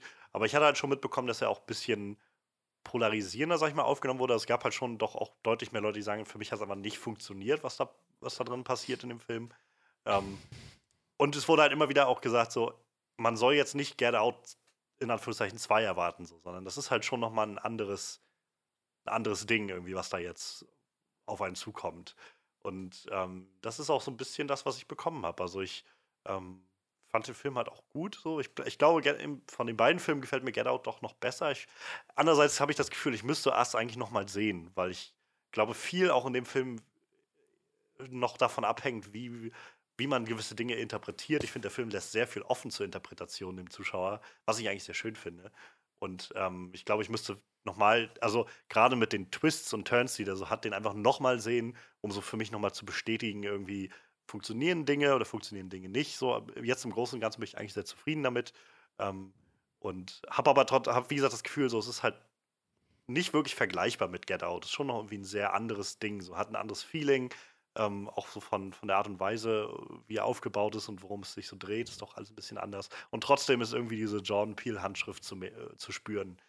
Ähm, ja, also ich, äh, wie gesagt, fand den Film sehr gut und generell schon mal, ich bin beeindruckt. Also ganz offensichtlich hat Jordan Peele ein enormes Händchen dafür, ähm, das Beste aus seinen Schauspielern rauszuholen. Also das war ja schon letztes äh, bei, bei Get Out schon so mit Daniel Kaluuya und jetzt bei Lupita Nyong'o hatte ich auch das Gefühl, so Wahnsinn, der, der scheint genau zu wissen, wie, was er aus denen rausholen muss.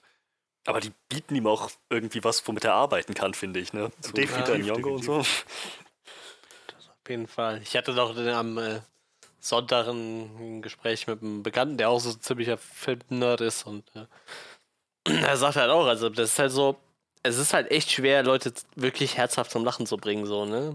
Es ist aber auch genauso schwer, halt Leuten echt irgendwie so Unwohlsein zu vermitteln, irgendwie, ne? In Form von dem Film so. Und deshalb ist das gar Ja, nicht sagen- so, so abwegend dich halt, ne? Irgendwie. Das wird ja auch häufig gesagt, dass so Horror und, und Comedy, was so die filmische Darstellung angeht, sehr nah beieinander liegen, weil so die Art und Weise von so Aufbau und, und Spannungsaufbau und Payoff irgendwie doch sehr ähnlich ist. Ja, deshalb hat, also irgendwie hat dann äh, Jordan Peele auch die Grätsche geschafft, irgendwie das dann von seinem Comedy-Background irgendwie in den Horror zu integrieren. Übrigens, dieses Twilight Zone startet schon am Montag, ne, bei den Amis. Montag kommen die ersten Ah. zwei Episoden raus. Ja. Also ich weiß nicht, die, der, die startet ja bei CBS Genau, All Access. genau. Das, die machen ja auch ähm, Star Trek Discovery und die landet ja bei uns bei, bei Netflix. Ja. Deshalb habe ich so ein bisschen Hoffnung, dass sie vielleicht auch bei uns bei Netflix landet, aber ich bin, will mich mal jetzt nicht zu viel darauf versteifen. Ja, gut, aber möglich ist es Netflix doch eher darauf aus, eigene Sachen zu produzieren, als Sachen einzukaufen. Ich merke gerade, dieses äh, Monkey Paw Productions ist tatsächlich Jordan Peele's äh, eigene Produktionsfirma, Ah, die er ah, selber okay. gegründet hat. Hat da unter anderem Black Clansman auch mit, äh, mitfinanziert als Produzent. Stimmt, ja. Ja. Und angefangen hat er mit Keanu, das mit dieser Katze. Ja, den habe ich gesehen. Der ist okay. Ganz nette Comedy. War aber jetzt auch nicht, nicht so herausragend irgendwie. Ja, mit Get Out haben sie dann, glaube ich, äh, das Budget von diese Produktionsunternehmen auch deutlich nach oben gestiegen, so getrieben. so. Ich glaube, da sind ein paar Millionen hängen geblieben für die nächsten Filme. Wahrscheinlich, ja. Ja, ähm, da würde ich sagen, dann wechseln wir doch auch direkt äh, mal zu den Sachen, die uns in dem Film äh, gut gefallen haben. Ich meine, Johannes hat es ja gerade auch schon äh, so in den Raum geschmissen. Äh, ich glaube, über die schauspielerische Leistung kann man da echt nicht klagen. So. Es ist halt echt krass, wie so eine hü- hübsche Frau auf einmal so wahnsinnig aussieht und du denkst, Alter, geh bloß weg. Machst die Tür zu, stehst ab und so, hau ab. das ist halt, das ist, auch bei ihr ist das halt auch echt am krassesten, ne? Also bei Lupita Nyong'os Charakter so. Also Ja. die- Verwandlung ist halt echt übel so. Also bei dem, bei dem kleinen Mädel musste ich halt auch sagen, das fand ich schon, die, die ist halt auch creepy in ihrer, äh, mit ihrem Sprinter gegenüber so, aber Alter, bei, ihr ist das echt super creepy. Denkst du so, oh, was? Die Art, wie sie spricht. Ja, das, So, äh, da muss ich sagen, also das kam im Deutschen halt echt nicht so geil rüber. Deshalb hätte ich ihn echt gerne auf Englisch gesehen. Also die, die, also das ist halt echt eine gute Synchronsprecherin eigentlich so, aber die hat diesen, die, diese Sprache so nicht irgendwie nicht so rübergebracht. Das klang halt eher ein bisschen albern irgendwie. Das war ein bisschen schade. Deshalb ich will mir den unbedingt noch mal auf Englisch reinziehen, wenn ich, wenn ich der in die Blu-ray raus ist. Das war so mein einziges Manko bei der, bei der Synchro so. Sonst haben sie sich echt wieder Top-Leute geholt so. Aber ihr habt ihn ja auf Englisch gesehen. Ne? Das war natürlich dann ein bisschen besser wahrscheinlich. Ich muss sagen, ich war manchmal nicht ganz sicher. So, ich habe halt manchmal so, gerade als er angefangen hat, so die ersten paar Momente, saß ich für mich so irgendwie, ist das jetzt creepy oder einfach nur weird? Ja, das- so, das hast du in ich Deutschland halt auf jeden nicht Fall auch. irgendwie. Und also je länger es dann ging, umso einfach so unangenehmer war es dann irgendwie. Aber ich weiß auf jeden Fall, am Anfang habe ich echt so gedacht, was, hm. also es ist jetzt nicht so, dass sie angefangen hat zu reden und mich sofort so ein, so ein Schauer gepackt hat oder so, sondern ich war halt erstmal einfach nur so ein bisschen, hm. Das ist auf jeden Fall schon mal, schon mal seltsam, was, da, was sie jetzt daraus, aus, aus, ihr- was aus ihrem Mund kommt gerade. Ist das jetzt, finde ich das jetzt creepy oder, oder einfach nur seltsam? Um jetzt so? direkt mal äh, durchweg voll zu spoilern, ähm, meint ihr, das wird, also soll das wirklich so dargestellt se- sein, dass quasi ihr Zwilling ihr damals quasi die Stimmbänder kaputt, kaputt gemacht hat? Ach so, das, das ist mir gar nicht in den Sinn gekommen, Könnte aber man so Hm. deuten. Habe ich jetzt tatsächlich nicht so gedeutet. Ich habe es eher wirklich, also glaube ich, mehr gesehen als in all den Jahren hat sie halt einfach das Sprechen mehr oder weniger verletzt. Ja, das hätte halt auch sein Aber- können, aber das ging mir halt durch den Kopf, weil die die möglich, Szene halt ja. auch nachher zum Schluss nochmal gezeigt haben, wo sie sie wirkt. Und äh, da habe ich halt gedacht, so, vielleicht hätte sie, hat sie sie halt auch irgendwie kaputt gemacht, so. Also einfach die Stimmbänder irgendwie beschädigt. Nicht kaputt gemacht, aber beschädigt auf jeden Fall. Ja. Weil sie hat sie ja mal direkt spontan gewürgt, ne? Das, das ging mir halt so durch den Kopf, ich weiß es halt nicht, aber hätte ja irgendwie äh, sein können. So, weil, weil Ja, nur so, klar, eine, so klar. eine Idee, die ich da hatte, irgendwie im Gut Kino. Ja, also wie gesagt, das war halt äh, großartig. Aber auch die anderen Schauspieler, sogar die, die, äh, die, die ganzen Jungdarsteller fand ich halt sehr, sehr cool. Bis auf jetzt von der Waisenfamilie vielleicht, aber die hatten ja auch nur ganz kurze Auftritte, ne? Ja. Also die waren ja jetzt nicht so prägnant, die Rollen. Das waren übrigens auch Schwestern, habe ich gelesen. Hm, hm. Die zwei, die die Kinder gespielt haben.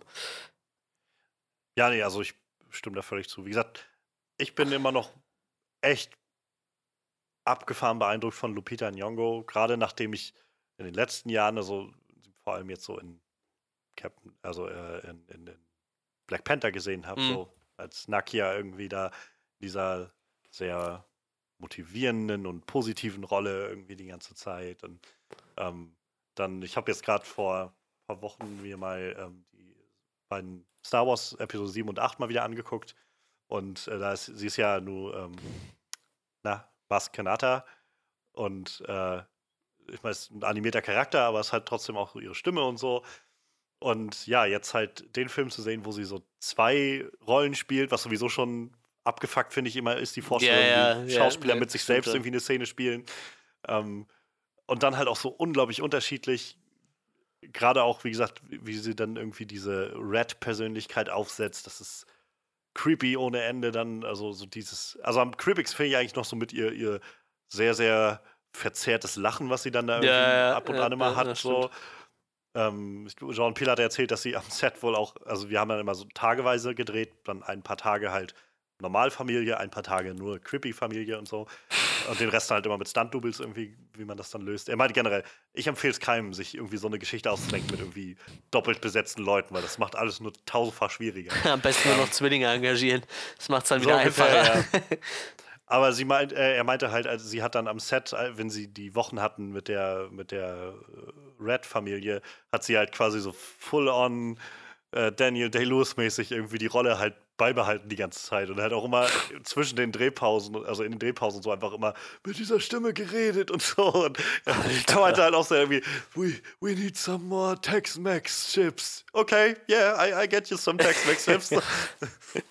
Das, das ist passiert. Hat er erzählt im Interview. Das, Also. das wird, oh, da muss ich mal gucken, da muss ich mal ein bisschen bei, bei den äh, gängigen Podcast-Portalen vorbeischauen, ob nicht irgendeiner von denen äh, in dem Podcast auftaucht und ein bisschen was dazu erzählt. Könnte dann auch lustiges Bonusmaterial auf der, äh, auf der DVD, auf der Blu-ray dann geben. Also so Making-ofs gucke ich allgemein immer relativ gerne, gerade bei so Filmen. Könnte ja was Cooles bei rumkommen. Ja. Ja. Ah, nee, also ich finde die halt einfach Wahnsinn. Es hat mich einfach Ja. unglaublich beeindruckt, was sie da abgeliefert hat. Ähm, ich hatte schon am Anfang gedacht, es gab halt schon so zu Anfang so Szenen, wo ich gedacht habe, meine Fresse, so, also wo- sie, wo sie äh, Richtung Strand gefahren sind zum Beispiel. Da saßen sie im Auto und ähm, dann war so ein lang, recht langer Shot, während sie gefahren sind, der einfach sie so durch das, durch das Seitenfenster irgendwie auf dem Beifahrersitz so eingefangen hat und hinter ihr saß dann halt Winston Duke und hat irgendwie, glaube ich, mit dem Radio mitgesungen oder sowas. Und, und in ihrem Gesicht spielten sich so tausend Dinge ab, irgendwie so von halt, also du gesehen hast, wie irgendwie alles ratterte im Kopf und dann irgendwie Besorgnis dazu kam und alles Mögliche. Und ähm, halt, naja, wenn man dann halt von den Twist am Schluss auch kennt, macht das, kommt das ganz nochmal in einen anderen Kontext irgendwie. Also, ähm, ja, ich, wie gesagt, Wahnsinn. Es hat mich unglaublich beeindruckt und ja, mal gucken, ähm, ob sich die Academy nächstes Jahr daran erinnern wird. Ist auch lustig, sie, sie ist auch noch gar nicht so lange so krass gefragt, ne? Ich habe gesehen, so, so 2013 ging es bei ihr erst halt richtig Ja, los, ne? hatte- Das ist halt krass. Also vorher hat sie halt in der Serie eine, eine Hauptrolle gespielt, aber wirklich richtig in Filmen ging es halt mit 12 Years a Slave glaub, los. Mit, ja, ich glaube, damit hatte sie auch so mehr oder weniger den Durchbruch nach Ja. 12 Years a Slave. Und jetzt, äh, 2019, kommen schon drei Filme mit ihr halt, ne? Das ist halt schon krass. Tja, auf jeden Fall eine gute Schauspielerin. Aber äh, wie gesagt, der Rest vom Cast war halt auch irgendwie total Ja. gut. Ich mochte auch ihren Mann, Gabe, Oh, der. ja, Winston äh, Duke, der ist, der ist auch super sympathisch, der Typ. Also, wenn man mal so Interviews mit ihm sieht, so, der ist so total casual irgendwie. Und nachdem äh, Black Panther draußen war, hat er halt auch äh, so lauter, äh, weiß ich, also er war ja mehr ein Nebencharakter in Black Panther. Aber der ist dann so zum Beispiel auch bei, bei den Screen Junkies oder so, war der dann bei denen auf dem YouTube-Channel irgendwie bei denen vorbeigekommen und hat irgendwie so vom Set erzählt und so. Und er ist halt, der ist so total, total zugänglich irgendwie. Und Ja, und er ist ja auch so ein bisschen der, der für den Witz in dem Film sorgt. Und halt auch ja, in so einem Horrorfilm halt ist das halt echt schwierig, ne? Und Ich muss gerade sagen, also manchmal fand ich es ein bisschen unangebracht, aber meistens so wirkt es halt doch echt relativ natürlich, was er so macht halt, ne? Halt auch mal echt einen Scherz an der falschen Stelle anbringen oder so, ne? Wo du halt denkst, okay, in der Situation ist das vielleicht einfach wirklich das, was ein Mensch macht, so, ne? Weil die meisten Ja. Horrorfilmcharaktere verhalten sich einfach nur blöd oder so und aber das wirkt halt alles echt relativ natürlich, wie halt so irgendwie so meistens hat man so das Gefühl, so wird ein normaler Mensch agieren. da, das fand ich zum Beispiel sehr schön in diesem ganzen, als die, die, die Tethered-Familie da, als sie dann in der Auffahrt standen und er halt, also sie schon am, am Polizeianrufen war und, und er halt noch so dieses so, jetzt hör doch mal auf, so, reg dich doch mal jetzt nicht so auf, so, wie klär das so. Und also fand ich halt sehr, sehr logisch irgendwie aufgebaut, diesen Moment, dass er halt auch erstmal sagt, so, reg dich doch erstmal nicht so auf. Und, und erstmal rausgeht und den erstmal bitte, so, haut doch erstmal ab. Und dann halt irgendwie sagt, okay, jetzt, jetzt ruft die Cops an, so, wir, irgendwas stimmt hier nicht so. Und ähm, das halt irgendwie, ja, was du meinst, man hat halt das Gefühl, es sind jetzt nicht irgendwie diese typisch dummen ähm, Horrorfilm-Charaktere und, und Protagonisten, sondern sind halt irgendwie Leute, die halt irgendwie äh, relativ normal in, äh, agieren, wie sie es halt machen Ja. würden.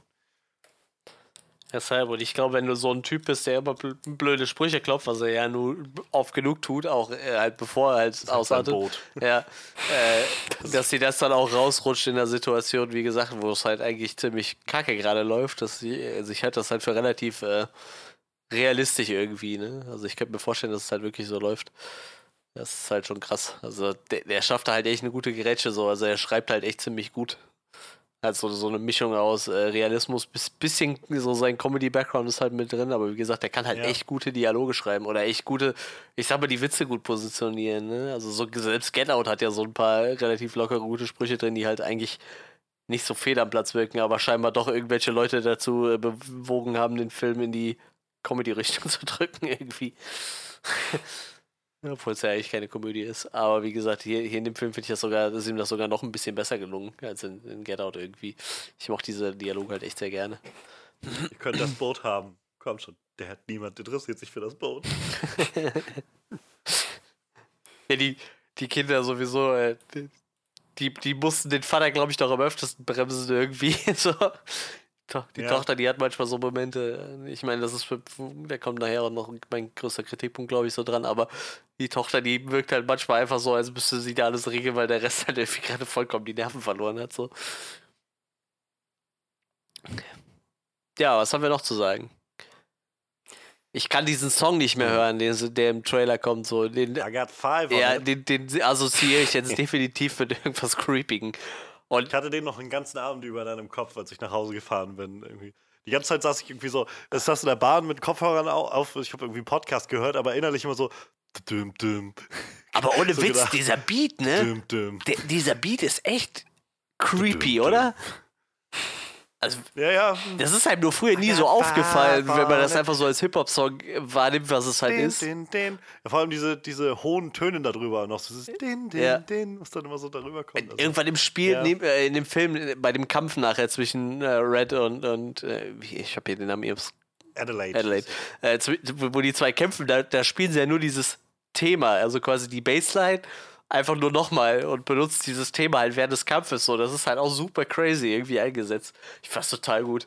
Das haben Ja. die richtig gut gemacht. Also diesen, so, so kriegt der Film auf jeden Fall nochmal so eine kleine Reunion, glaube ich. Also den haben sie echt super eingesetzt.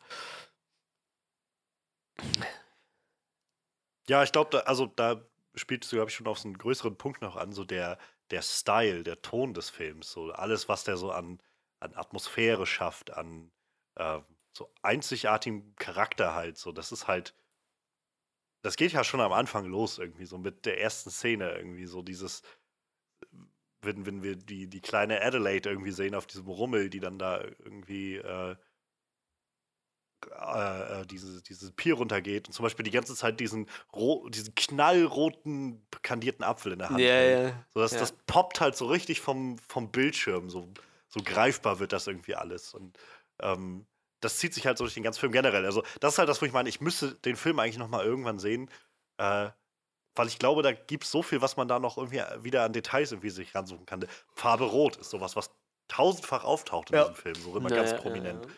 Und irgendwas wird das sicherlich auch bedeuten. so, ähm, so äh, generell, also ich meine, die, die Story, die da so äh, von vorangeht, äh, sowieso schon irgendwie crazy genug. So, ich, äh, ich hatte halt, wir hatten uns im Vorfeld schon irgendwie so ein bisschen drüber unterhalten, in welche Richtung das wohl gehen könnte und so. Und es wurden dann nachher Klone, so dieses, so, sag ich mal, relativ bekanntes Konzept irgendwie von, von Klonen. Aber ich war halt super überrascht, als dann nachher halt rauskam oder so nach einer Hälfte oder zwei Dritteln dann rauskam, dass das halt so ein landesweites Ding ist, was Mhm. irgendwie gerade passiert. Also als dann bei den bei den Familienfreunden von denen auf einmal auch die jeweiligen Copies in der, im Haus standen. So, das war halt, wo ich ecke, oh, scheiße, das ist nicht nur diese Familie, sondern mehrere. Und dann irgendwie auf einmal so die Dimension klar wurde, dass das einfach in ganz Amerika passiert. So, okay.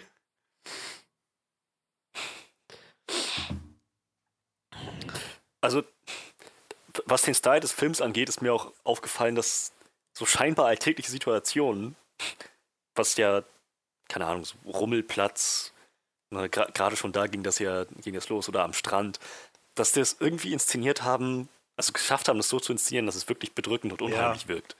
das fand ich, also das fand ich total faszinierend, weil ich dachte, was passiert jetzt hier gerade, was dieses eigentlich ganz stinknormale Bild so, so creepy macht. Und ich konnte es mir nicht ganz erklären. Ja, ich, ich kann es auch nicht so wirklich beantworten, aber ich weiß genau, was du meinst. Also es gab so einige Shots, auch so weite Landschaftsaufnahmen oder sowas, wo, wo das so über, weiß ich nicht, über die Straße hinweg so gegangen ist und man so ein bisschen, äh, gerade auch gegen Ende des Films, nachher gab es so ein paar weitere Landschaftsaufnahmen und bei helllichtem Sonnenlicht so und trotzdem fühlst du dich einfach so, so unglaublich bedrückt von allem, was da passiert. Das ist halt, also das kriegen ja so einige Horrorfilme nicht mal hin, irgendwie im, im Dunkeln, so, sag ich mal, in einem engen, dunklen Raum das das zu erzeugen, dieses Gefühl. Und ja, also ich denke, da wird auch eine Menge dazu, also sowohl irgendwie die Kamera als auch irgendwie der Sound und rundherum irgendwie das alles irgendwie mit reinspielen müssen. Also ja, da versteht jemand sein Handwerk auf jeden Fall. Ist total spannend. Ich gucke mir gerade so eine Panoramaaufnahme von dem Strand an. Und das, die haben halt die Original, also diese ganzen Kirmesbuden, die stehen halt wirklich alle da. So, das ist halt total cool irgendwie. Da siehst du so die. Weiß gerade jetzt irgendwie, weil der Film noch so frisch ist, ah, da ist die Treppe, wo sie runtergelaufen ist. Da müsste jetzt das Spiegelkabinett stehen, das ist tatsächlich nicht da, aber so der Rest halt irgendwie, ne, die ganzen Fahrgeschäfte im Hintergrund. Ja, das ist echt cool. Da hatte ja Jordan Peele auch seinen, äh, seinen Cameo-Auftritt, würde ich mal behaupten. Also so wie bei ähm, Get Out hatte er ja auch so seinen kleinen, in Anführungszeichen, Cameo-Auftritt. Da war er, also hatte er ähm, in dem kurzen Moment, wo der dieser Rod, glaube ich, hieß er, der Freund von, von dem Hauptcharakter, wie er zu Hause saß und auf den Hund aufgepasst hat, Mhm. dadurch beim Fernseher durchgeschalten und hörte man einen Moment, wie halt Jordan Peele quasi im Fernseher, also aus dem Fernsehprogramm sagt, A mind is a terrible thing to waste. Und äh, in dem Film war es jetzt halt, glaube ich, äh, als die kleine Adelaide am Anfang in dieses Spiegelkabinett oder dieses Gruselkabinett reingeht, hört man halt auch so ein Voice-Over, was irgendwie was sagt zu, weiß ich nicht, dem gruseligen Wald oder was weiß ich, ich habe schon wieder vergessen, aber das war, meine ich, auch Jordan Peele, der da halt. Ja, hier steht auf jeden Fall hat. Jordan Peele Dying Rabbit. Hm, Also so nennt sich die Rolle halt, ne? Könnte vielleicht hinhauen, ich weiß es nicht. Ja. Ist da irgendwas? Auch so ein ziemlich creepiges Element fand ich, diese ganzen Kaninchen. So diese, das so wurde ja am Anfang schon irgendwie reingebracht, so dieses Visuelle, damit ging der Film ja auch im Prinzip los, so mit diesem einen Kaninchen und dann so nach und nach irgendwie.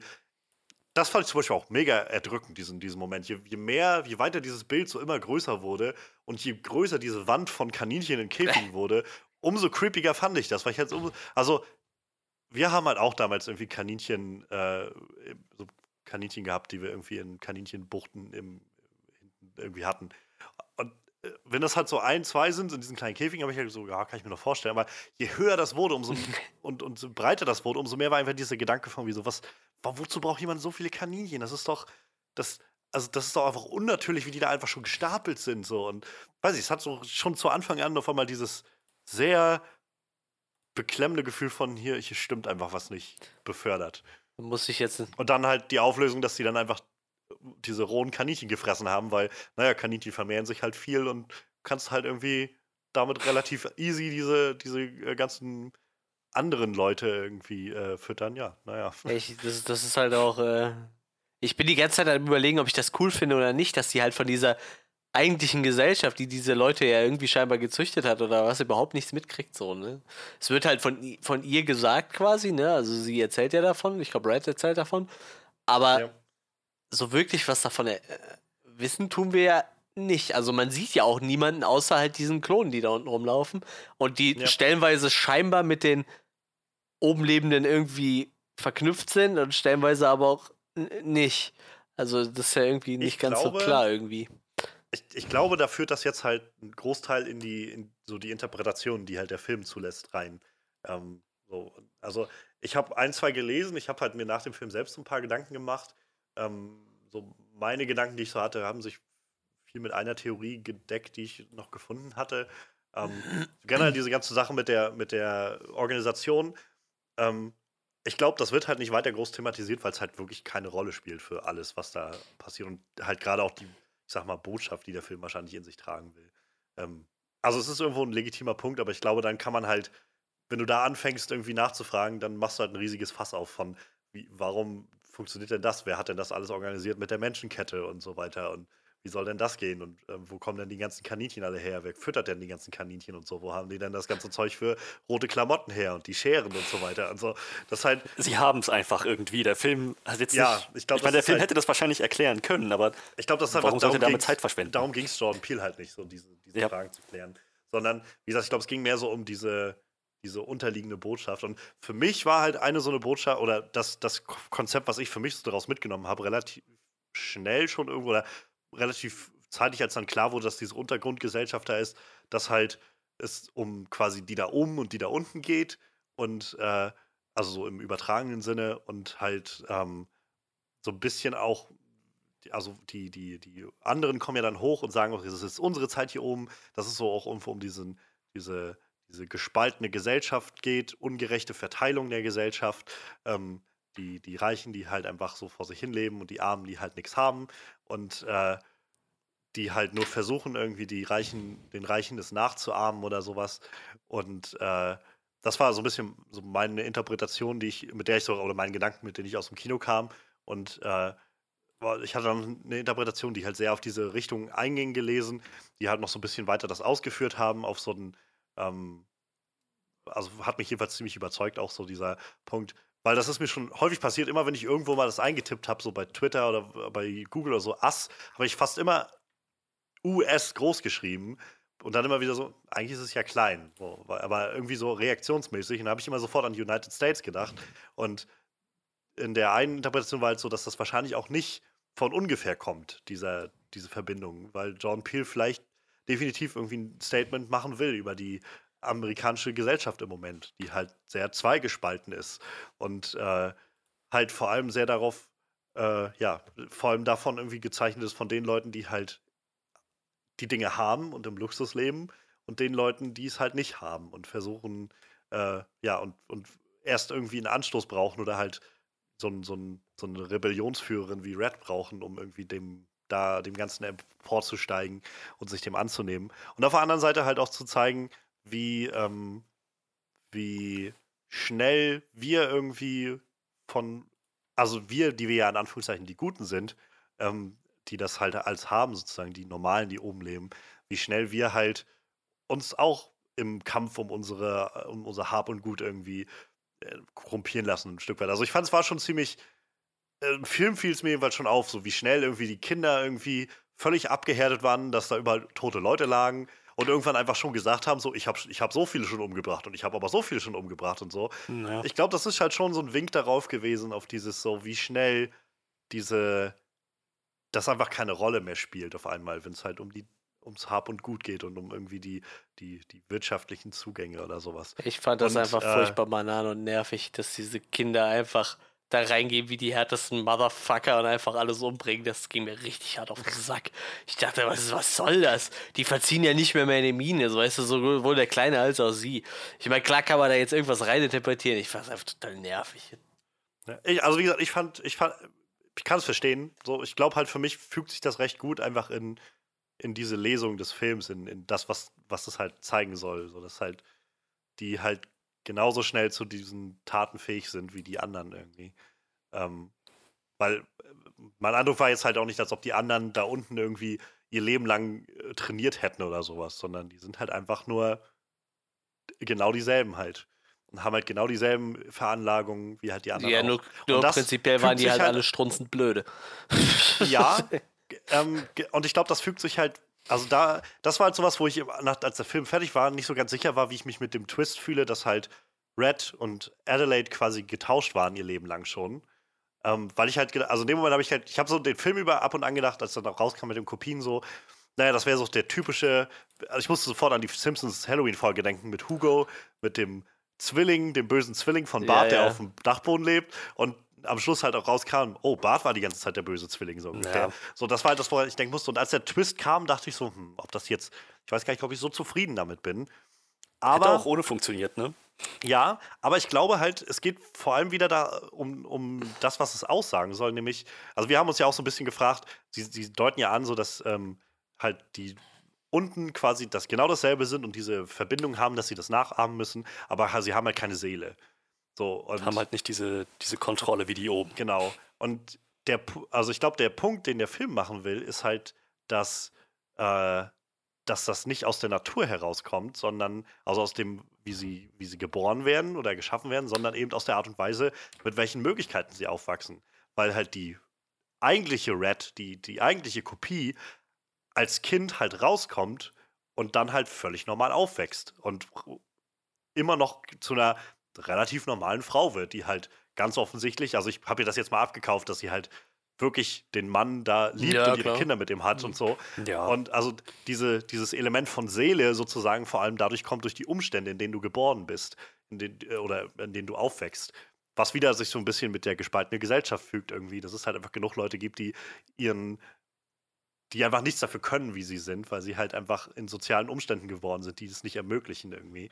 Und äh, insofern glaube ich, fügt sich das eigentlich ganz gut, dass, also fügt dieser Twist dem Ganzen doch noch was hinzu, um zu sagen, irgendwie, es geht schon noch um, ähm, schon noch mal um ein bisschen mehr.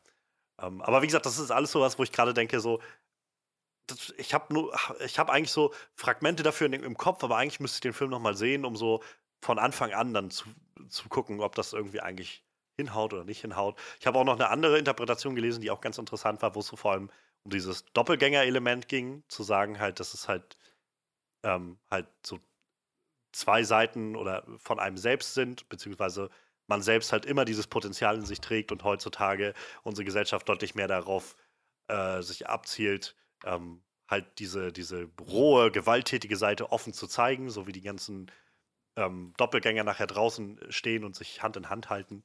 Ähm, also war auch irgendwie interessante Lesung, hatte ich jetzt halt so im ersten Moment nicht aufgefasst, aber aber um das mal vielleicht runterzubrechen, ich finde es halt super cool, dass so ein Film das überhaupt bietet.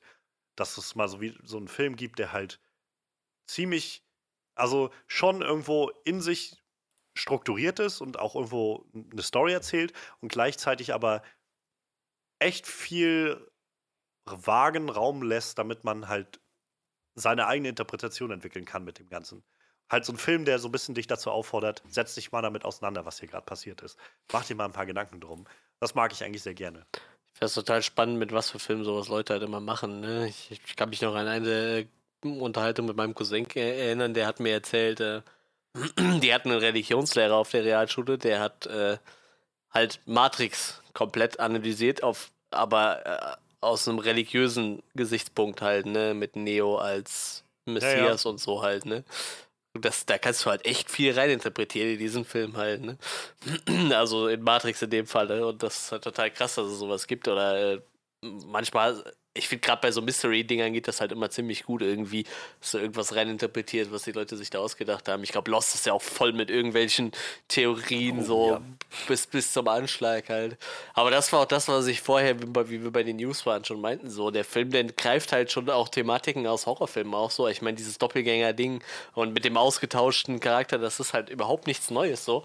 Deshalb hat mich halt dieser Twist auch irgendwie so überhaupt nicht äh, irgendwie schockiert oder überrascht halt, ne? Weil irgendwie hast du das halt die ganze Zeit schon, schwebt das ja so im Raum.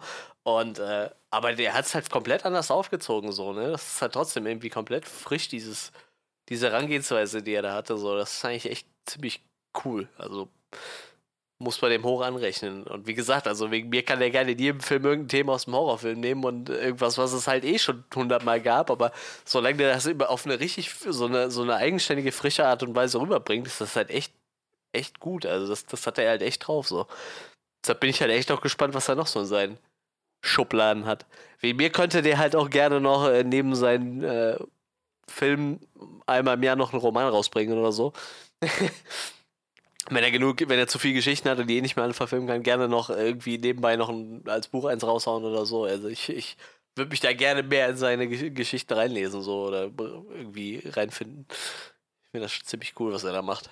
Ja, das ist auf jeden Fall ein super kreativer Kopf. Ja. So, ohne, ohne Frage. Super, super spannend. Ähm, ich, ich, ich bin halt, wie gesagt, echt gespannt, wo seine ähm, Twilight Zone-Episoden hingehen werden. Welche Richtung? Also dem einen Teaser, der jetzt gestern, glaube ich, veröffentlicht wurde, war zu sehen in der einen Folge, die heißt, glaube ich, auch The Comedian oder so. Ähm, da geht es um, also spielt Kumal Nanjani, den, den Hauptcharakter scheinbar, der halt auch so Stand-Up-Komiker ist. Und scheinbar, wie es jetzt im Trailer aussieht, so eine Art Deal mit dem Teufel eingeht oder so, der halt irgendwie sagt, so, du wirst halt nur erfolgreich sein und halt irgendwie alles aus dem Ruder läuft dann. Das sah halt schon wieder so super interessant und weird aus. Und, ähm, keine Ahnung. Ich, ich habe das Gefühl, ich habe schon so oft mit, mit Bekannten und so diese Diskussion gehabt oder dies, immer mal so gehört, so dieses, naja, aber es gibt ja auch keine neuen Sachen mehr. So. Also entweder es wird nichts Neues mehr gemacht oder aber wir haben ja auch schon alles gesehen, es gibt ja keine neuen Ideen mehr und so. Ich immer so denke, also ja, es gibt unglaublich viel und ich glaube, es ist schwer, mit neuen Sachen irgendwie aufzuwarten. Andererseits, glaube ich, ist es auch schwer, dann einfach zu sagen, ja, es gibt keine neuen Sachen mehr. Weil die Sachen, die ich nicht kenne, kann ich mir halt auch nicht vorstellen. So. Das heißt, nur weil ich mir jetzt gerade nicht vorstellen kann, was da Neues ist, heißt das ja nicht, dass, dass, dass niemand auf eine neue Idee kommt. Und gerade sowas wie das, was Jordan Peele jetzt macht, ist für mich immer irgendwie ein schöner Hinweis darauf, dass doch noch Leute immer mit neuen Sachen um die Ecke kommen und neue Dinge irgendwie sagen können und, und machen können. Ja, das ist halt gerade im, im Horrorgenre ist das halt echt so, so ein Ding. Du hast halt, wie gesagt, echt verdammt viel gesehen, aber es ist halt dann nicht mehr die Sache, dass du schon alles gesehen hast. Wie gesagt, dieses Doppelgänger-Ding kennt halt auch schon irgendwie jeder, aber selbst das kannst du halt so nochmal komplett neu interpretieren, dass es irgendwie frisch wirkt halt, ne? Dass es halt irgendwie Klar. frisch und anders ist. Aber, das, aber der tut sich gerade das Horrorgenre super schwer mit. Also es gibt halt so viele Filme, die einfach nach demselben Schema F funktionieren, wo du denkst, boah, weißt du, klar kann ich mir sieben Teile Saw angucken und sehen, wie sich Leute irgendwas abschneiden oder so, aber wenn du da nicht irgendwas Frisches dazu packst, hängt der es halt irgendwann zum Hals raus, so. Und wie gesagt, also, wenn irgendeiner dann hergeht und sich irgendwas nimmt, was es schon gibt und das nochmal auf links dreht, dann ist das doch, ist das voll gut und tut der Horrorszene halt auch voll gut irgendwie und ich glaube halt, Jo- Jordan Peele hat halt in der Horrorszene jetzt schon einen echt guten Ruf weg, weil der halt echt so einen frischen Wind reinbringt. So klar hast du halt diese Leute, Filmen. diese, ja ja eben mit seinen zwei Filmen schon jetzt und äh, klar hast du Leute, die halt auch stumpf halt jeden Slasher-Film sich angucken können und äh, sagen, ja, äh, er hat mich jetzt gut unterhalten, aber ab so einem gewissen Punkt muss einem halt sowas irgendwann mal zum Hals raushängen. Ja, Und trotzdem gibt es dann halt Leute, die sagen so, ja, nee, hat mich jetzt nicht so gecatcht. Das sind dann meist aber auch genau die Leute, die sagen, es gibt halt nichts Neues mehr so, ne?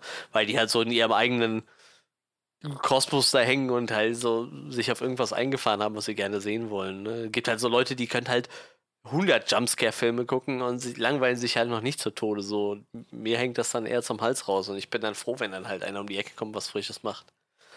Habt Ja. ihr übrigens diese coole Marketingkampagne gesehen, die sie in Deutschland gefahren haben für den Film? Ich weiß gar nicht, ob sie das im Ausland auch so gemacht hatten, mit den ganzen Influencern, die sie da gebucht hatten.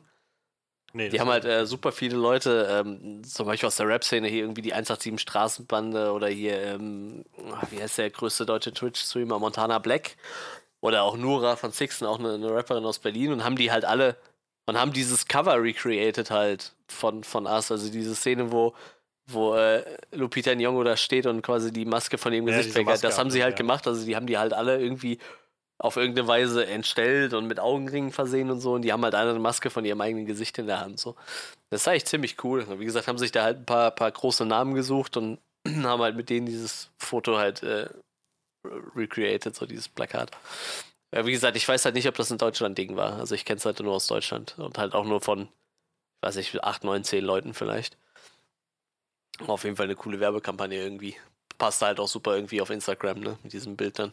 Du hast halt Ja. irgendwann irgendwie immer dieses selbe Bild in demselben Ton.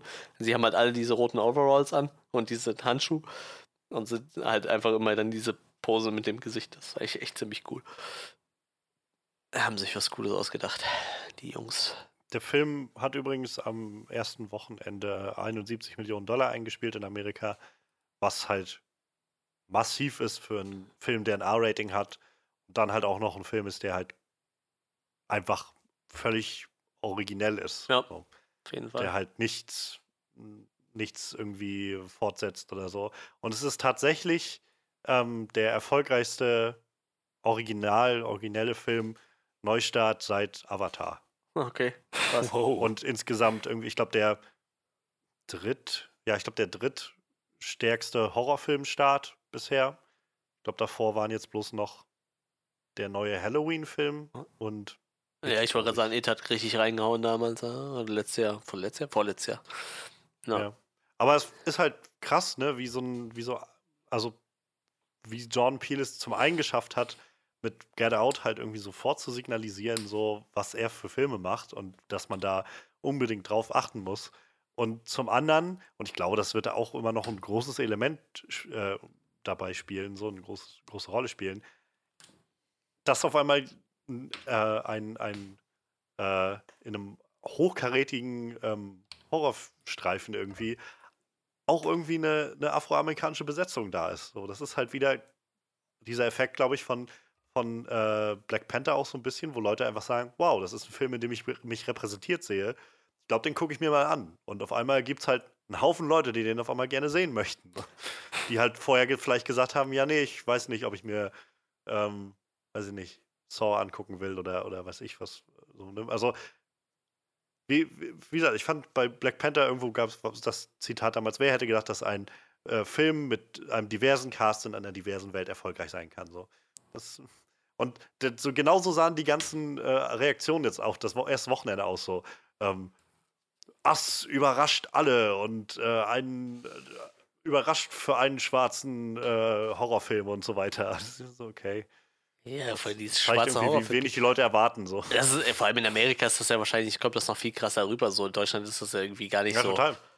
Ich ja. muss sagen, hier auf ich glaube, bei uns war der auch nicht so, also bisher nicht so erfolgreich, glaube ich. Also der ist halt in Amerika bisher erstmal ja. richtig krass an, angegangen, der Film. Ich muss halt sagen, es ist halt total krass. Ich komme halt vom Land so und ich sehe äh, echt gefühlt irgendwie eine schwarze Person sehe ich hier vielleicht alle einmal im Monat, wenn es hochkommt, so, ne? Und dann fährst du halt in der Stadt und da ist das halt so total allgegenwärtig irgendwie. Das ist halt total krass. Das irgendwie auf dem Land hast du sowas gar nicht irgendwie. Das ist total krass. Ich meine, in Deutschland hast du ja sowieso eine ne, ne niedrigere äh, Afrikanerdichte wie in Amerika, jetzt Afroamerikaner halt, ne? Aber es ist halt echt total immer noch irgendwie ja. ungewohnt, wenn du mal jemanden siehst, aber du denkst ja so, krass, weil die sieht ja auch schon mal jemanden halt, irgendwie, ne? Ich fand das halt damals wahnsinnig beeindruckt, als ich in London war und ich, London ist ja auch so eine hoch multikulturelle ja. Stadt. So, und das fand ich halt wahnsinnig beeindruckend. Ja, auf jeden Fall. Wie, auch wie, wie gut die Leute da irgendwie scheinbar auch miteinander zurechtkommen. Ähm, und wie, wie breit gefächert irgendwie das, das Spektrum ist von Dingen, die du da antreffen kannst. So, also Dinge jetzt einfach im Sinne von allen möglichen Sachen, die damit einhergebracht werden, Geschäfte. Ja, und, klar.